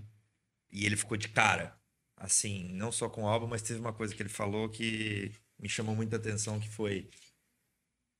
Cara, vocês colocaram todos os BPMs possíveis aqui. Eu falei, tem que ser desse jeito, cara. A música não é a velocidade que ela bate, não é uma estética, não é uma receita. A música é música, velho. E graças a Deus a gente gosta de tudo nessa vida. Só não gosto de tecnobrega, isso não me agrada. Mas é, eu sou um cara muito eclético, eu gosto de muita coisa. E a gente, na nossa música, a gente colocou e o álbum vai lá de 146 a 110 e e eu gostaria que as pessoas experimentassem um pouco mais também, assim. É gostoso experimentar. Às vezes tem resultados inesperados. Uhum. Você conheceu o novo, né, ali. É. E, e na, na própria, no próprio álbum do Chronocops tem duas tracks que são como São se fossem techno, Não, né? assim é. Porra, da hora, velho. E tem uma que é bem ambiente zona, nem baixo tem na música. É. É só dar o tempo, assim, né? Que ela chama. Essa daí qual que é? É a última. Essa é a última música. A do- última é. track do álbum. Porra, legal. Vou dar uma atenção nela É maior. uma das favoritas. Quer água? Não, tô de boa, Diago. Obrigado. Não. Mas, pô, é interessante saber, então, que pelo menos isso sempre aconteceu, então, acho, né? Essa... Sempre. A galera às vezes acha que, tipo, pô, uma coisa de agora, mas acho que Não, o sempre que tá foi uma. acontecendo agora nos festivais de techno grande tem uma galera tocando Psy. Isso daí é novo. Isso aí não rolava antes, não. É. Isso é novo. Mas da parte do Psy nada mudou. E que assim, me perdoem os tecneiros, mas os trenceiros são bem mais enjoados na parte sonora do que os Na tecneiros. produção, né? Uhum. Com Na com produção certeza. musical, eles são bem mais nerd. Bem mais. Claro, tem umas exceções. Tem uns caras que são muito Não, bravos, tem né? uns caras que são muito brabos, assim, Mas mas. você fala, tipo, se tivesse aquele cara que produz trem, se ele fosse produzir techno, tá ligado? Tipo, o cara que. Nos devidos exemplos é bem mais fácil. Uhum. Bem mais. Bem mais fácil. Que é pouca coisa acontecendo, né? Vamos dizer Na assim. verdade, assim, você fazer música boa com pouca coisa é difícil. É, É. mas tu chega. Tu, no trance, como tu tá, trabalhando, tu tá acostumado a trabalhar com muitas camadas, quando tu começa Tudo a tirar preci- as camadas, é. fica muito mais fácil, sabe? Uhum. E precisa estar tudo muito bem encaixado no trance para que todas aquelas camadas funcionem sozinho. A primeira versão da Magic tinha quase 200 canais da nossa música. Sim. Nossa. Não, imagina, só com os efeitinhos ali. Aham. Porra, mano. Só que É. isso também vai tendo amadurecimento sonoro. Hoje em dia, as músicas nossas, a gente não deixa passar de 60, 70 e tá bom. Não precisa ficar noiando, não. Sim. Muitas vezes a gente fica noiando aqui só aquele barulhinho. Se eu precisar colocar um canal pro nhequezinho, eu arranco fora ele. Vai embora. Não precisa, sabe? Bom, eu já vou ter que tirar metade do meu- da minha música lá. é. Quando você for fazer um, ó, quando você for fazer um som lá, você tem que pensar assim: esse som realmente faz diferença aqui nesse lugar, aqui, velho? Tipo assim, uma perk que toca ali nos 5 minutos e Não, velho, não faz diferença. Tira fora que ninguém vai ver se tinha aí. Não. É verdade. Só tu vai perceber. simplifica. Só tu né? vai perceber, é isso mesmo. Justo, justo. Ó, isso aqui ninguém tem, hein, galera. Pô, eles. Eu é, trouxe um pra cada aí. Pô, achei Pô, muito sim. top, mano. Eu queria trazer o gibi pra vocês, galera, mas o gibi ficou pronto. Chega amanhã em Curitiba, Oh, mas depois eu mando. Putz. Mostra Pô, aí pra galerinha aí. O... Deixa eu Pô, achei isso daqui muito show, mano. Muito show. É isso aí, pô. Obrigado mesmo, de verdade. a gente vai ter que É deixar nóis. aqui com certeza. Ampulheta aqui. Do tá Cronocops. pra ver, do Cronocops. Personalizada. É, tá aqui, ó. Cronocops, Topzera. Tem poucas dessas, hein, galera? Tem aqui só. é um minuto? Tem, Ah, menos, acho que é segundos. Acho que é 10 segundos. acho que é É 30 verdade. segundos. 10 segundos, é. Tem só 30 unidades dessas à venda lá no, no site, que vem o kit inteiro com isso aqui, vem mais o USB com todas as músicas e o gibi, que tem a história completa. Ah, pra galera Aham. que quiser. que quiser exatamente. comprar, tem só 30 unidades sobrando. hora. Tem o chaveirinho aqui também. Do Cronocops aí, brabo. Brigadão mesmo, de verdade. E os adesivos, né? Aqui, ah, tem o... O Clipsan e o do Chronocops. Esse aqui é, o, É é, um adesivinho é um adesivinho relevo. também, né? É isso aí. Quem quiser estar adquirindo, é só entrar no... DM7 sa- na- Store, site do Chronocops também tem. Uhum. A gente fez bastante peça lá de merchandise, blusa, camisa, essa blusa boné. Essa blusa aí tá, tá à venda também? Tá vendo? Tá. Ixi, eu achei balada, O Michel mano. gosta de uma Essa blusa achei aqui. balada. Só que assim, a gente, te- a gente fez. Puta, é ca- é caro, galera. Mano, é. é A gente fez poucas unidades, assim. Tem, tá- e tá saindo bem, eu até agradeço a galera. A blusa, principalmente, voou, assim. Tem, tem também camiseta, boné. Camiseta, boné. Ah, Pô, top, top. Pô, da hora. Sensacional. Obrigado mesmo aí do, do presente aí. É, e vamos abrir para nossas perguntas. Só lembra, lembra para a galera aí da- das perguntas, enquanto eu vou puxando Então, aqui. rapaziada, a gente vai entrar agora nas nossas questões aí, nossas perguntas. Ainda dá tempo de mandar, se quer participar aqui com a gente, mandar a sua questão aí pro pessoal do Chronocops. A gente tem o nosso pixinho, tá? É papoparalelo.gmail.com, papo paralelo com dois L's, assim como se escreve o canal. É, a partir de cinco reais você tá ajudando a gente aqui, ainda interagindo aqui na conversa, mandando seu assunto, mandando o seu papo. É, e também tem aqui a opção do Superchat, tá? Você consegue pagar aqui por, por cartão de crédito, também fica fácil. Aqui embaixo nos comentários tem o cifrãozinho, clica lá e você consegue interagir com a gente, beleza? Então bora para as nossas perguntas, Vinão. Vi não. Sei lá, mano. Vi não foi muito boa. Antes, antes, antes de eu entrar aqui nas perguntas da, que o pessoal mandou, eu, queria- eu tenho mais uma pergunta aí, que agora a gente, a gente entrou nesse assunto aqui do, do- do- das mercadorias, tudo, né? Do, que vocês fizeram. Eu queria entender o que, que, o que vocês consideram de importante, assim, vocês fazerem camiseta, fazer boné, fazer aí os, o, a ampulheta, né? Enfim, fazer os produtos né, do projeto. O, que- o que, que vocês sentem que isso agrega no, no projeto para as pessoas? O que, que a, a ideia, né, de você trazer uma marca, trazer coisas É, para a Posso marca? dar um exemplo? Acho que agrega a marca. né? Quando eu era jovem, quando eu descobri a música eletrônica e tudo mais. Cara, quando eu comprei uma camisa que é da tatuagem que eu tenho no braço até hoje, que é do CD do Chemical Brothers, eu lembro que eu tinha um amor naquela camisa E ela durou puta, durante muitos anos. Então, assim, para nós pode parecer simples, mas tem um preço afetivo na coisa. Para nós também tem um preço Sim. afetivo, mas Uhum. às vezes para algumas pessoas tem um preço afetivo muito grande. E isso você não pode medir qual é o valor disso. Então, tipo assim, eu fico extremamente feliz em poder contribuir se eu puder contribuir, porque assim custa caro, cara, fazer umas roupas dessas assim, não é barato Sim. porque Com a qualidade. não, eu é não vou fazer um bagulho vagabundo. Se a gente vai fazer, nós vamos fazer direito, saca? Uhum. E eu acho que é muito importante você conseguir dar um pouco disso pro cara também. Tem um valor afetivo ali, sentimental no negócio. E se você pegar, por exemplo, assim, os valores das coisas, de muitas das coisas que a gente vende ali na DM7 ali, tipo, é metade do valor que o mesmo fornecedor que me entrega vende numa loja.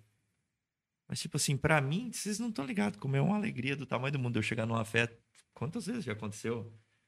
Chegar lá em festival, lá na gringa, olhar de longe. Puto, cara, tá com o moletom do Adana ali, ó. Uhum. Tipo, Uhum. tem um valor especial, saca? Sim. E que, que moletom, eu faço né? mais por isso, porque lucro mesmo é difícil dar Sim. de roupa, assim. Dá muito pouco.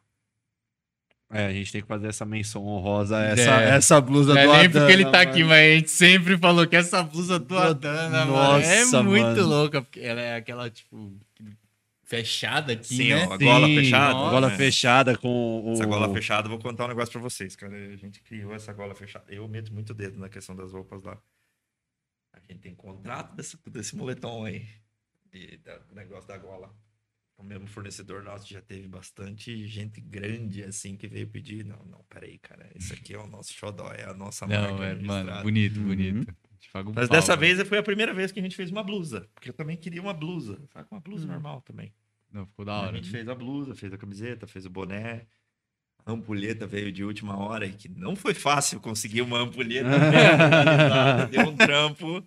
Pô, ficou da hora, mano. Trampo Mas show, mano. é, eu acho que é uma boa lembrancinha, né, cara? Eu, Porra, demais, mano. Sim. Muito, muito eu bom. gosto da ideia, por exemplo, da ampulheta, que, que nem eu falei pro Lucas. É uma coisa que, por exemplo, assim, vai, a ampulheta tá aqui, certo? Ela representa mais do que uma ampulheta. Você vai sentar todo dia aqui, você um vai olhar valor e vai ver. simbólico. Não, tem um Uhum. valor simbólico ali. Uhum. Sim.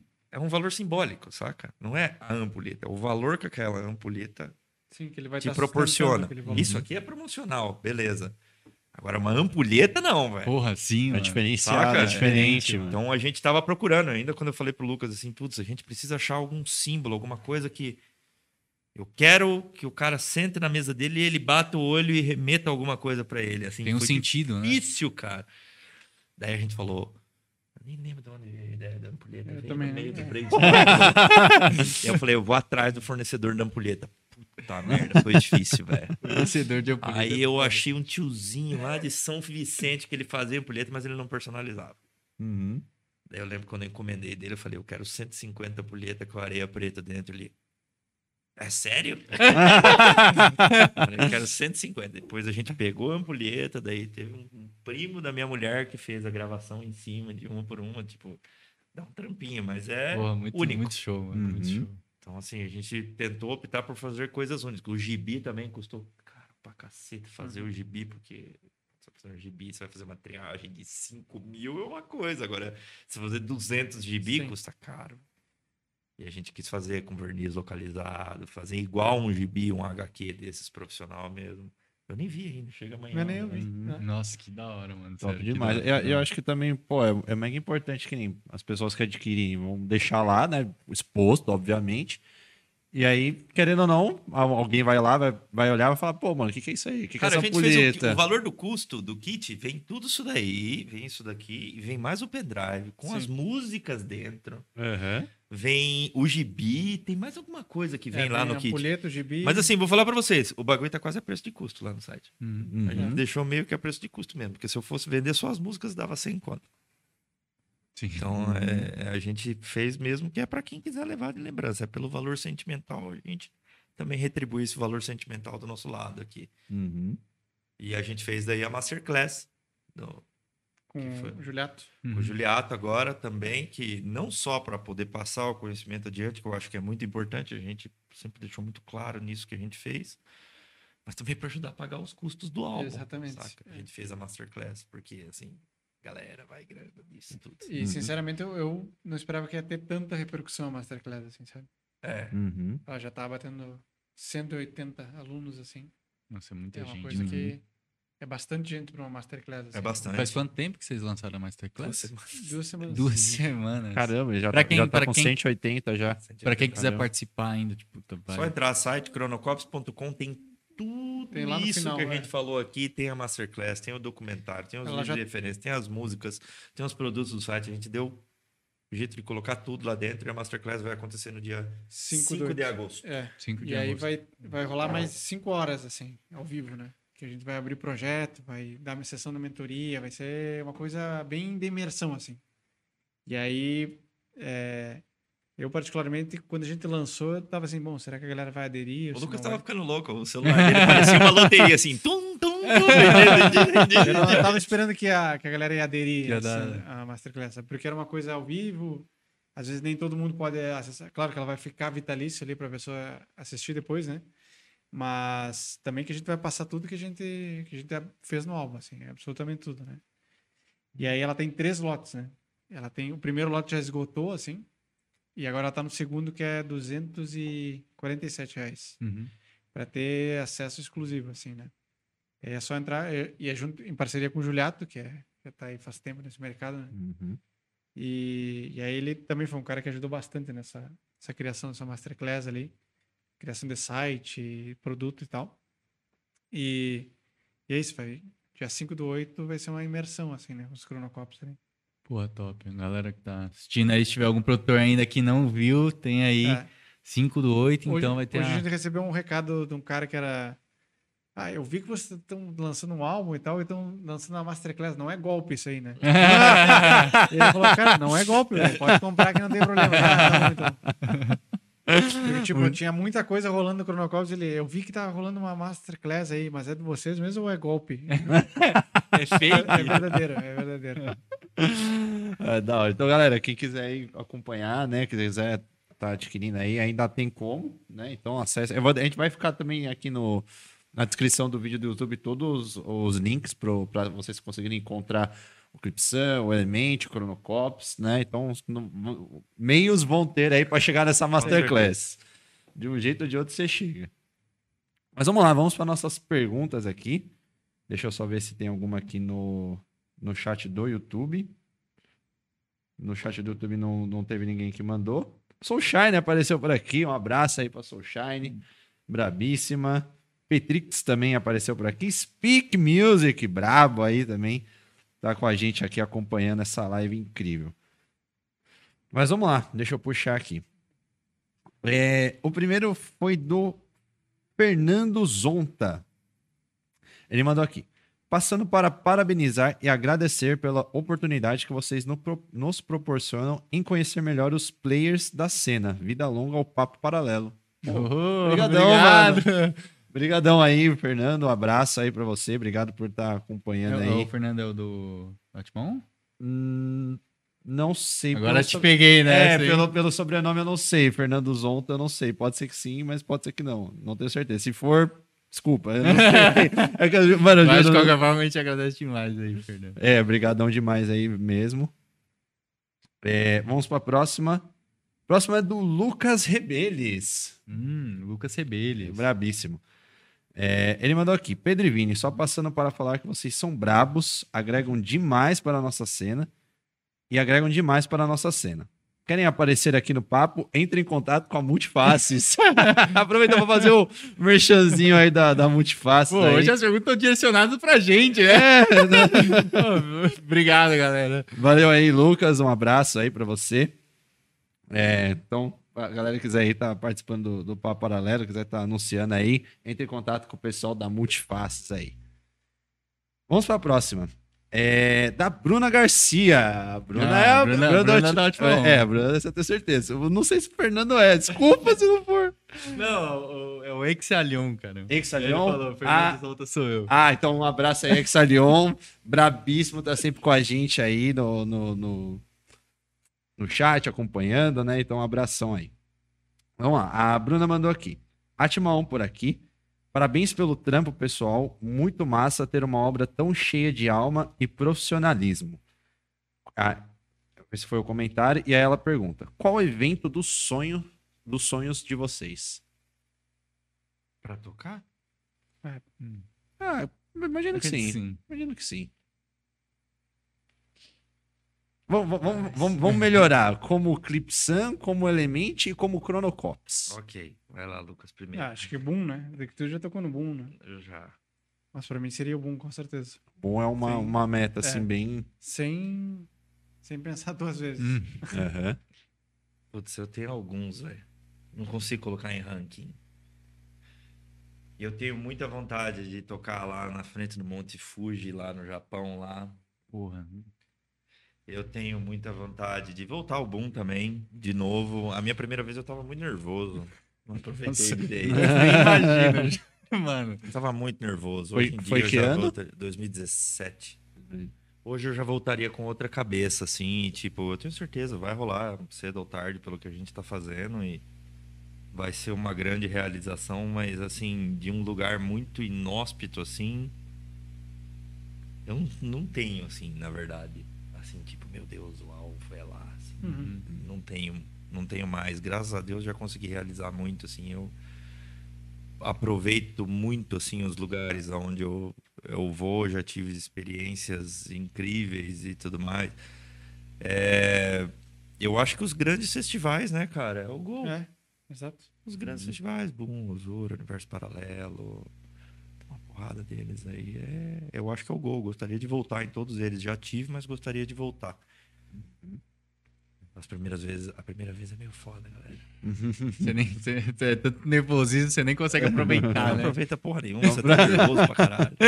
Hoje em dia eu voltaria com outra cabeça total. assim. E pior que você não consegue, você não consegue aproveitar o pré, porque você tá nervoso, né? Porque não, você vai e eu sou muito tocar. tranquilo. O Lucas me conhece, cara. Eu sou um poço de tranquilidade pra tocar, assim. Sou bem tranquilo mesmo, assim. Tipo, não que eu não tenho adrenalina, eu tenho. Mas eu não deixo a ansiedade me consumir. Eu sempre vou muito confiante no que eu vou fazer E, ali. tipo, já sabe, né, o que você tá fazendo, né? Acho que quando você foi pro Boom, talvez você. tipo, Puta, mano. É. Tem um peso, né? Cara, o bom tem um peso, cara. Você vê os artistas grandes se tremendo. Você vê os grandão se tremendo, assim, ó. Que é coisa que não é habitual. Todo mundo se treme lá, saca? Então, na primeira vez, eu fiquei muito nervoso. Eu não aproveitei direito. Eu tava tão concentrado em executar a missão que eu deixei de desligar e Aproveitar o realmente momento, né? aproveitar o momento. Ah, eu tenho um lugar. Eu toquei no Main Floor do Boom, eu queria tocar no Alchemy. É, no, é, no Alchemy. com Eu queria tocar no Alchemy hoje, assim, porque, tipo, o Alchemy do Boom é muito foda, galera de Deus. É uma parada muito sinistra.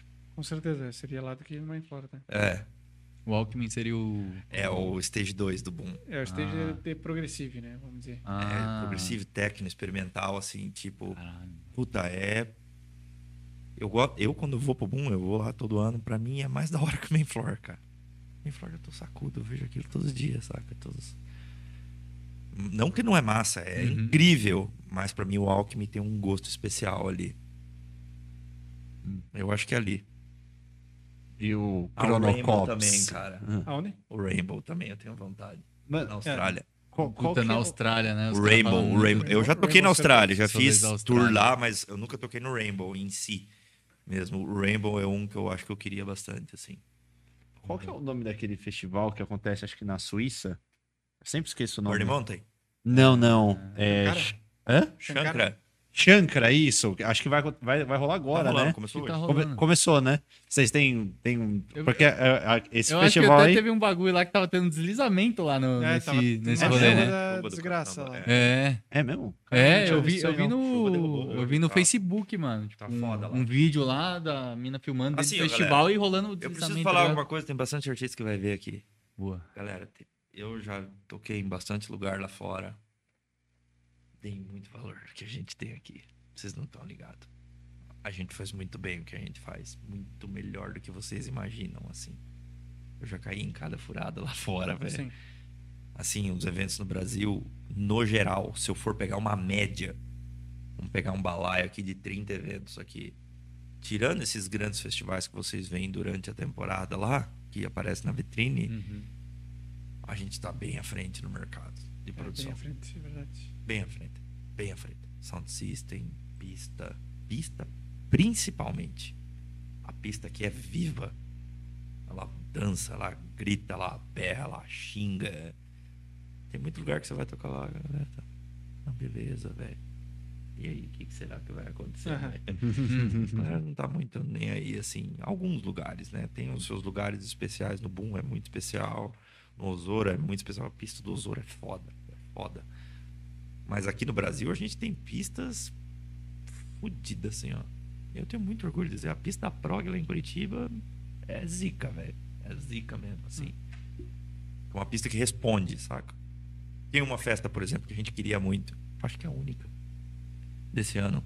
Que a gente chegou no começo do ano e a gente falou, cara, a gente quer tocar nessa Ah, festa. sim. Que é duas. Eu nunca tinha tocado na Baobá. E eu nunca toquei na Zion, lá em Fortaleza. A gente falou, não, essas duas a gente quer muito tocar. E graças a Deus deu boa a Baobá, deu muito boa. E vai dar boa agora a Zion também. Em 14, 7, sete de de outubro. é. Vai dar boa também. Então, assim, eu gostaria muito de poder voltar em alguns lugares que eu já toquei. Mas eu também dou muito valor aos lugares que a gente toca aqui regularmente no final de semana, que só vai, toca e volta, assim, tipo, puta, levanta muito a mão pro céu, porque é muito maior do que vocês imaginam, assim. É, né? toa que a gente fala que o. o Aqui é Brasil, Disneylândia, véi, galera. tem- Aqui é Disneylândia. É a tem, Disneylândia. Tem umas aqui. festas, produtores, é, É. um do caralho. pra Aqui é a. Disneylândia mesmo, assim. Tocar no universo paralelo é muito especial. Eu já toquei várias vezes, né? Mas é muito especial também. Todos esses lugares que você vai tocar que soa como trunfo, mais do que a- o trabalho, são especiais, né? Esses festivais geralmente são especiais. Tocar num festival é especial. Qualquer um que seja, é muito especial. Por exemplo, a gente foi ano passado lá pro Jacundá, cara. O Jacundá é incrível, galera. É massa mesmo, vale a pena. Cara, é incrível. Você tá no meio da Amazônia, assim, a energia do lugar é uma parada absurda. Alguém já tinha assim, falado né? desse festival aqui, né? Ah, a, gente, a gente- a sempre comenta, sempre Pô, comenta. a Já, gente tem- Cara, é- eles têm um quê especial lá nesse lugar que é absurdo, assim, cara. E também, Brasil e também lugar. pela. Amazônia, é, né? não, e também pelas condições que eles enfrentam pra fazer o festival. né? Eles são resistência da resistência da resistência. É. assim. É, assim, É, e é um festival mais simples, né? Ele, ele não é nada Total. É assim... underground, assim. É bem Mas- underground, mas você olha do lado da pista tem um rio correndo, assim, ó, Aham. na Amazônia, assim, ó. Nossa, deve ser muito massa louco, mano. É e muito ne- top. nesse festival toca de tudo? Tudo, Tudo. Progressive, Psytrance, toca de tudo. tudo, tem de tudo. muito louco, mano.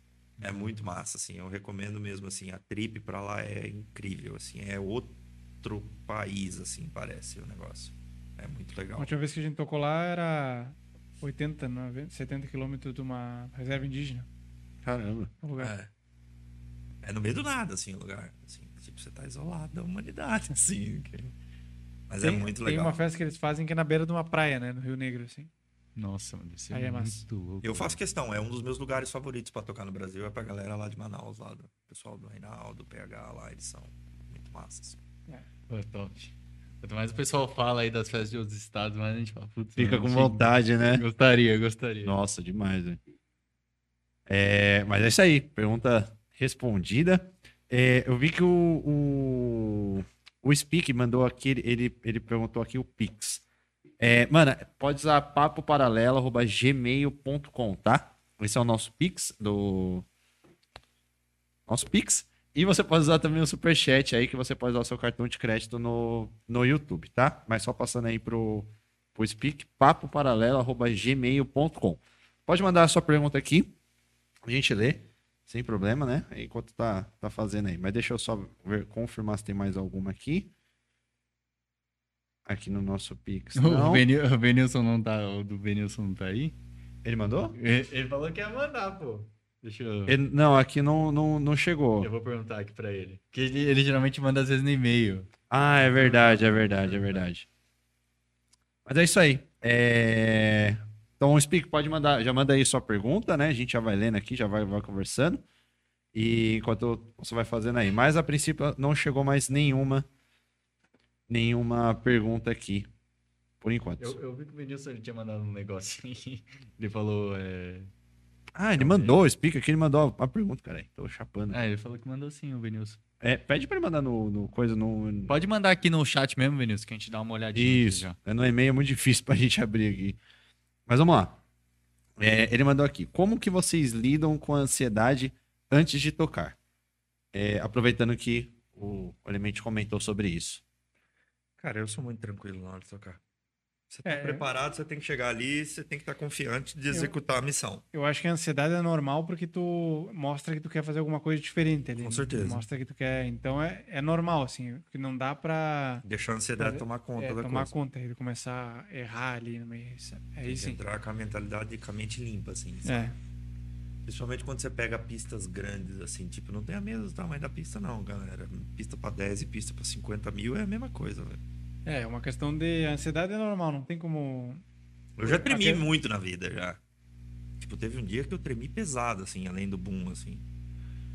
Quando eu era mais novo, que eu fui tocar numa virada cultural em 2012, na Praça Princesa Isabel aqui, que tinha quase 40, 50 mil pessoas aqui. Tipo, meu Deus, não dá pra ver o fim da pista, assim. Quando você é mais novo, você dá uma tremida, assim, mas é. Tente lidar com essa ansiedade se preparando bem em casa.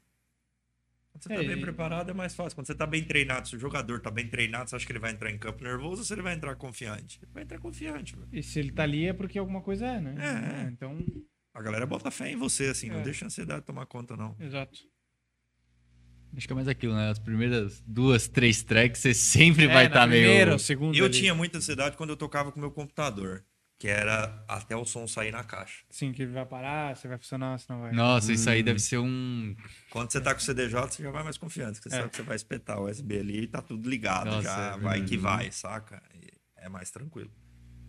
Mas não pode deixar a ansiedade tomar conta, não, porque às vezes você fica muito ansioso, aí é que você erra. É, verdade. Aí é que você erra.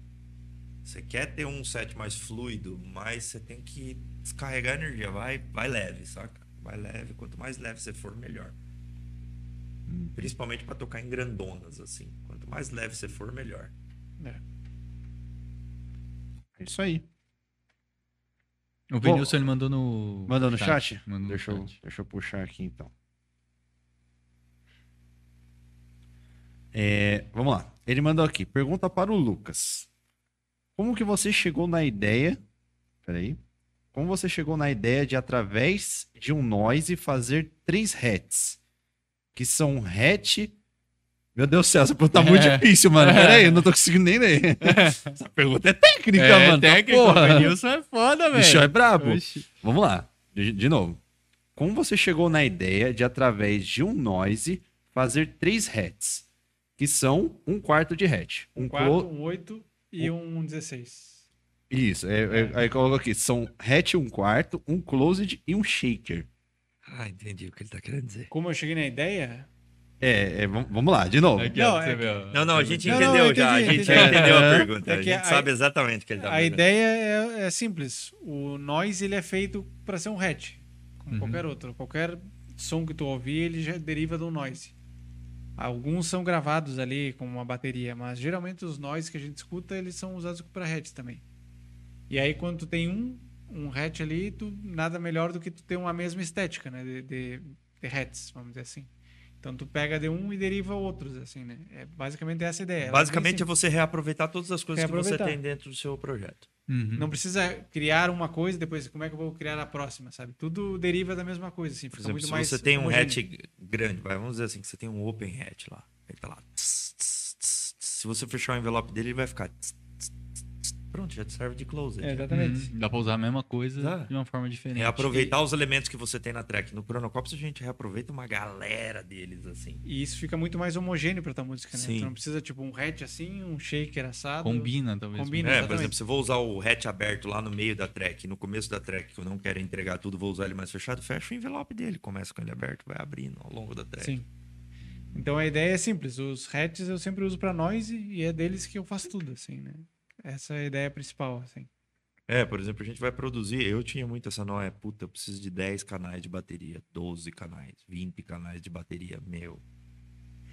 As músicas do Chronocops hoje tem 6, 7 canais de bateria. E é isso, é um snare, hi-hat, um close, um shaker, um hide.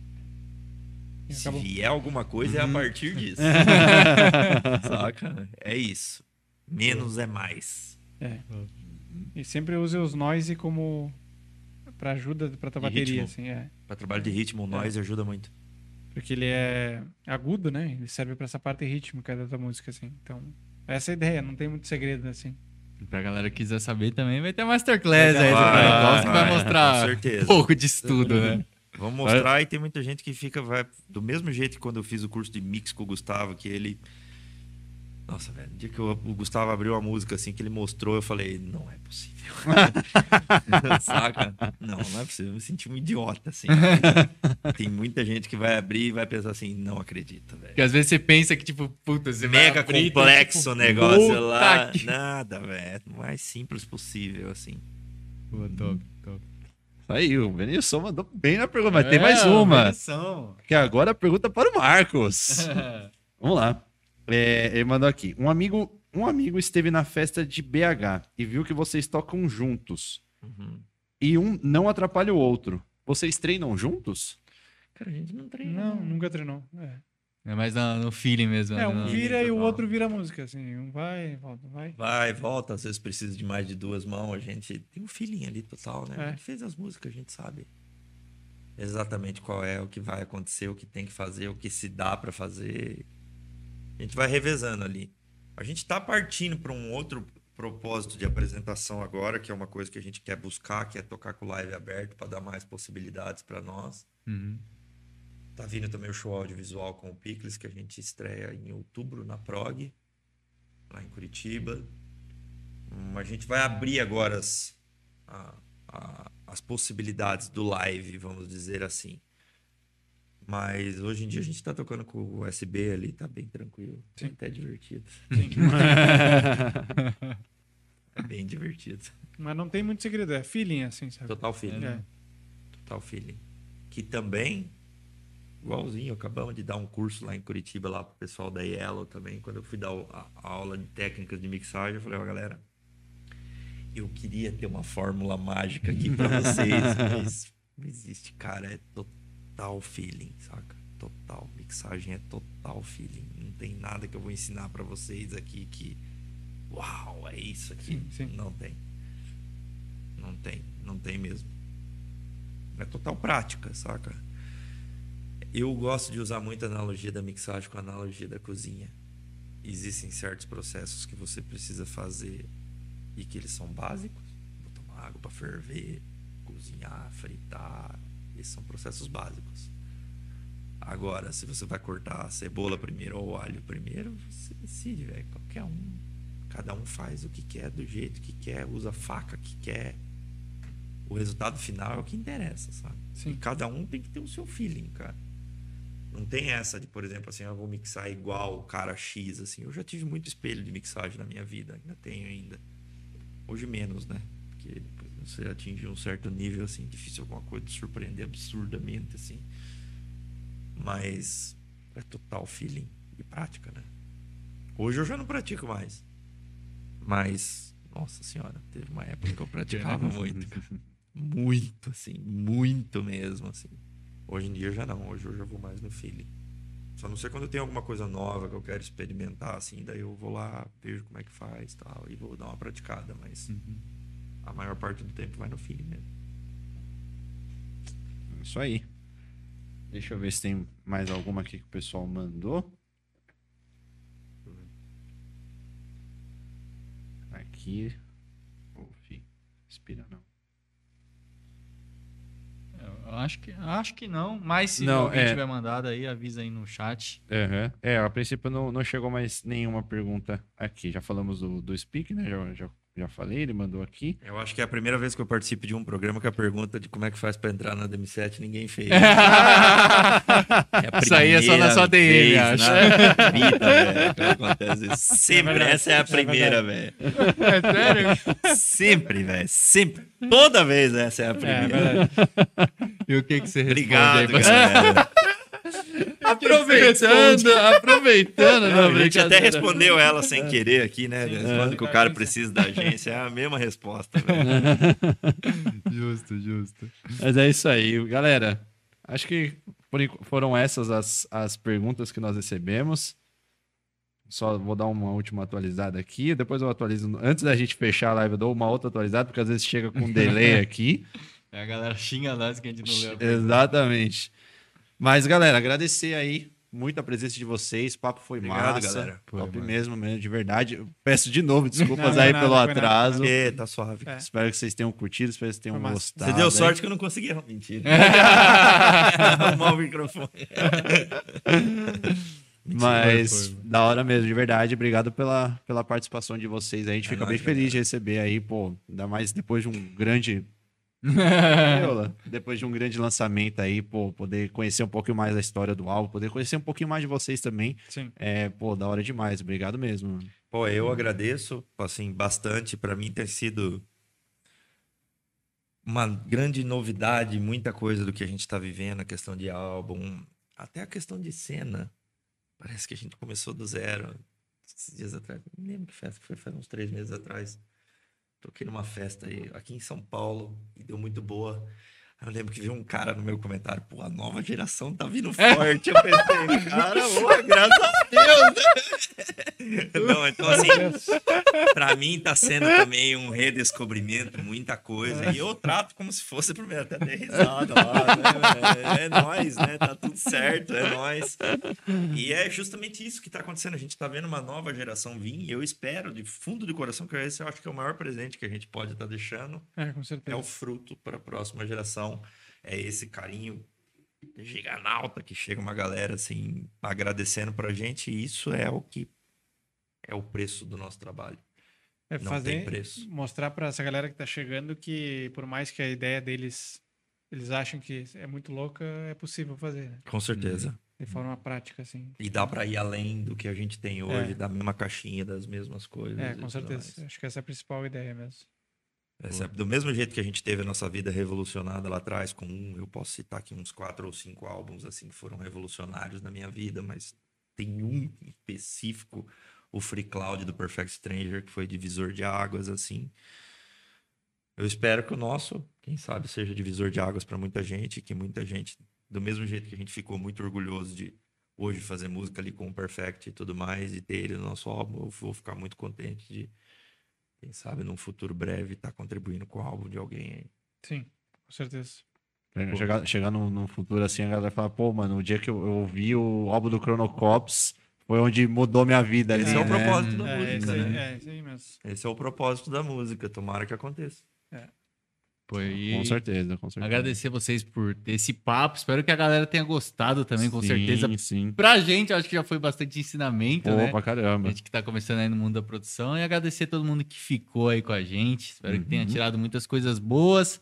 Agradecer aí também o pessoal que tá sempre com a gente aí, o pessoal da Tríade, da Woodstock, da Woodstock, da Árvore da Vida, né? Dias 18 e 19 de novembro aí também. Paletes e Pinos, Rodolfão e todo mundo que tá sempre aí com a gente. É isso aí. Galera, agradecer geral, novamente. Agradecer vocês aí. Obrigado. E a gente já se vê segunda-feira, né? Segunda-feira, Segunda-feira. segunda-feira estaremos aí. Estamos aí de novo com um brabíssimo, Um né? bravo. Bravo. É, só, só fica por Só aí. bravo. Só por aí.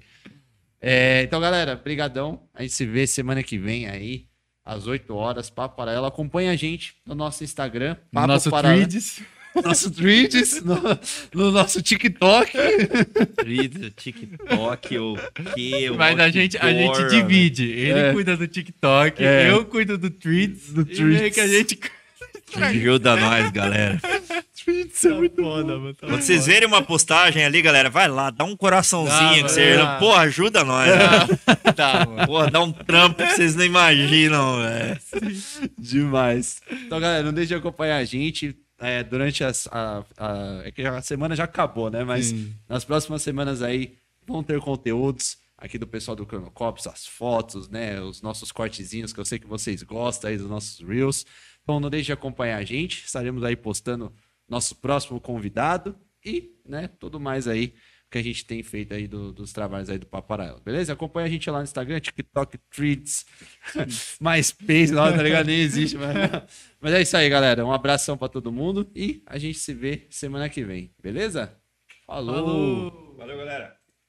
Calma aí, ainda não pode falar não. Calma aí, calma, tá mutando, tô mutando.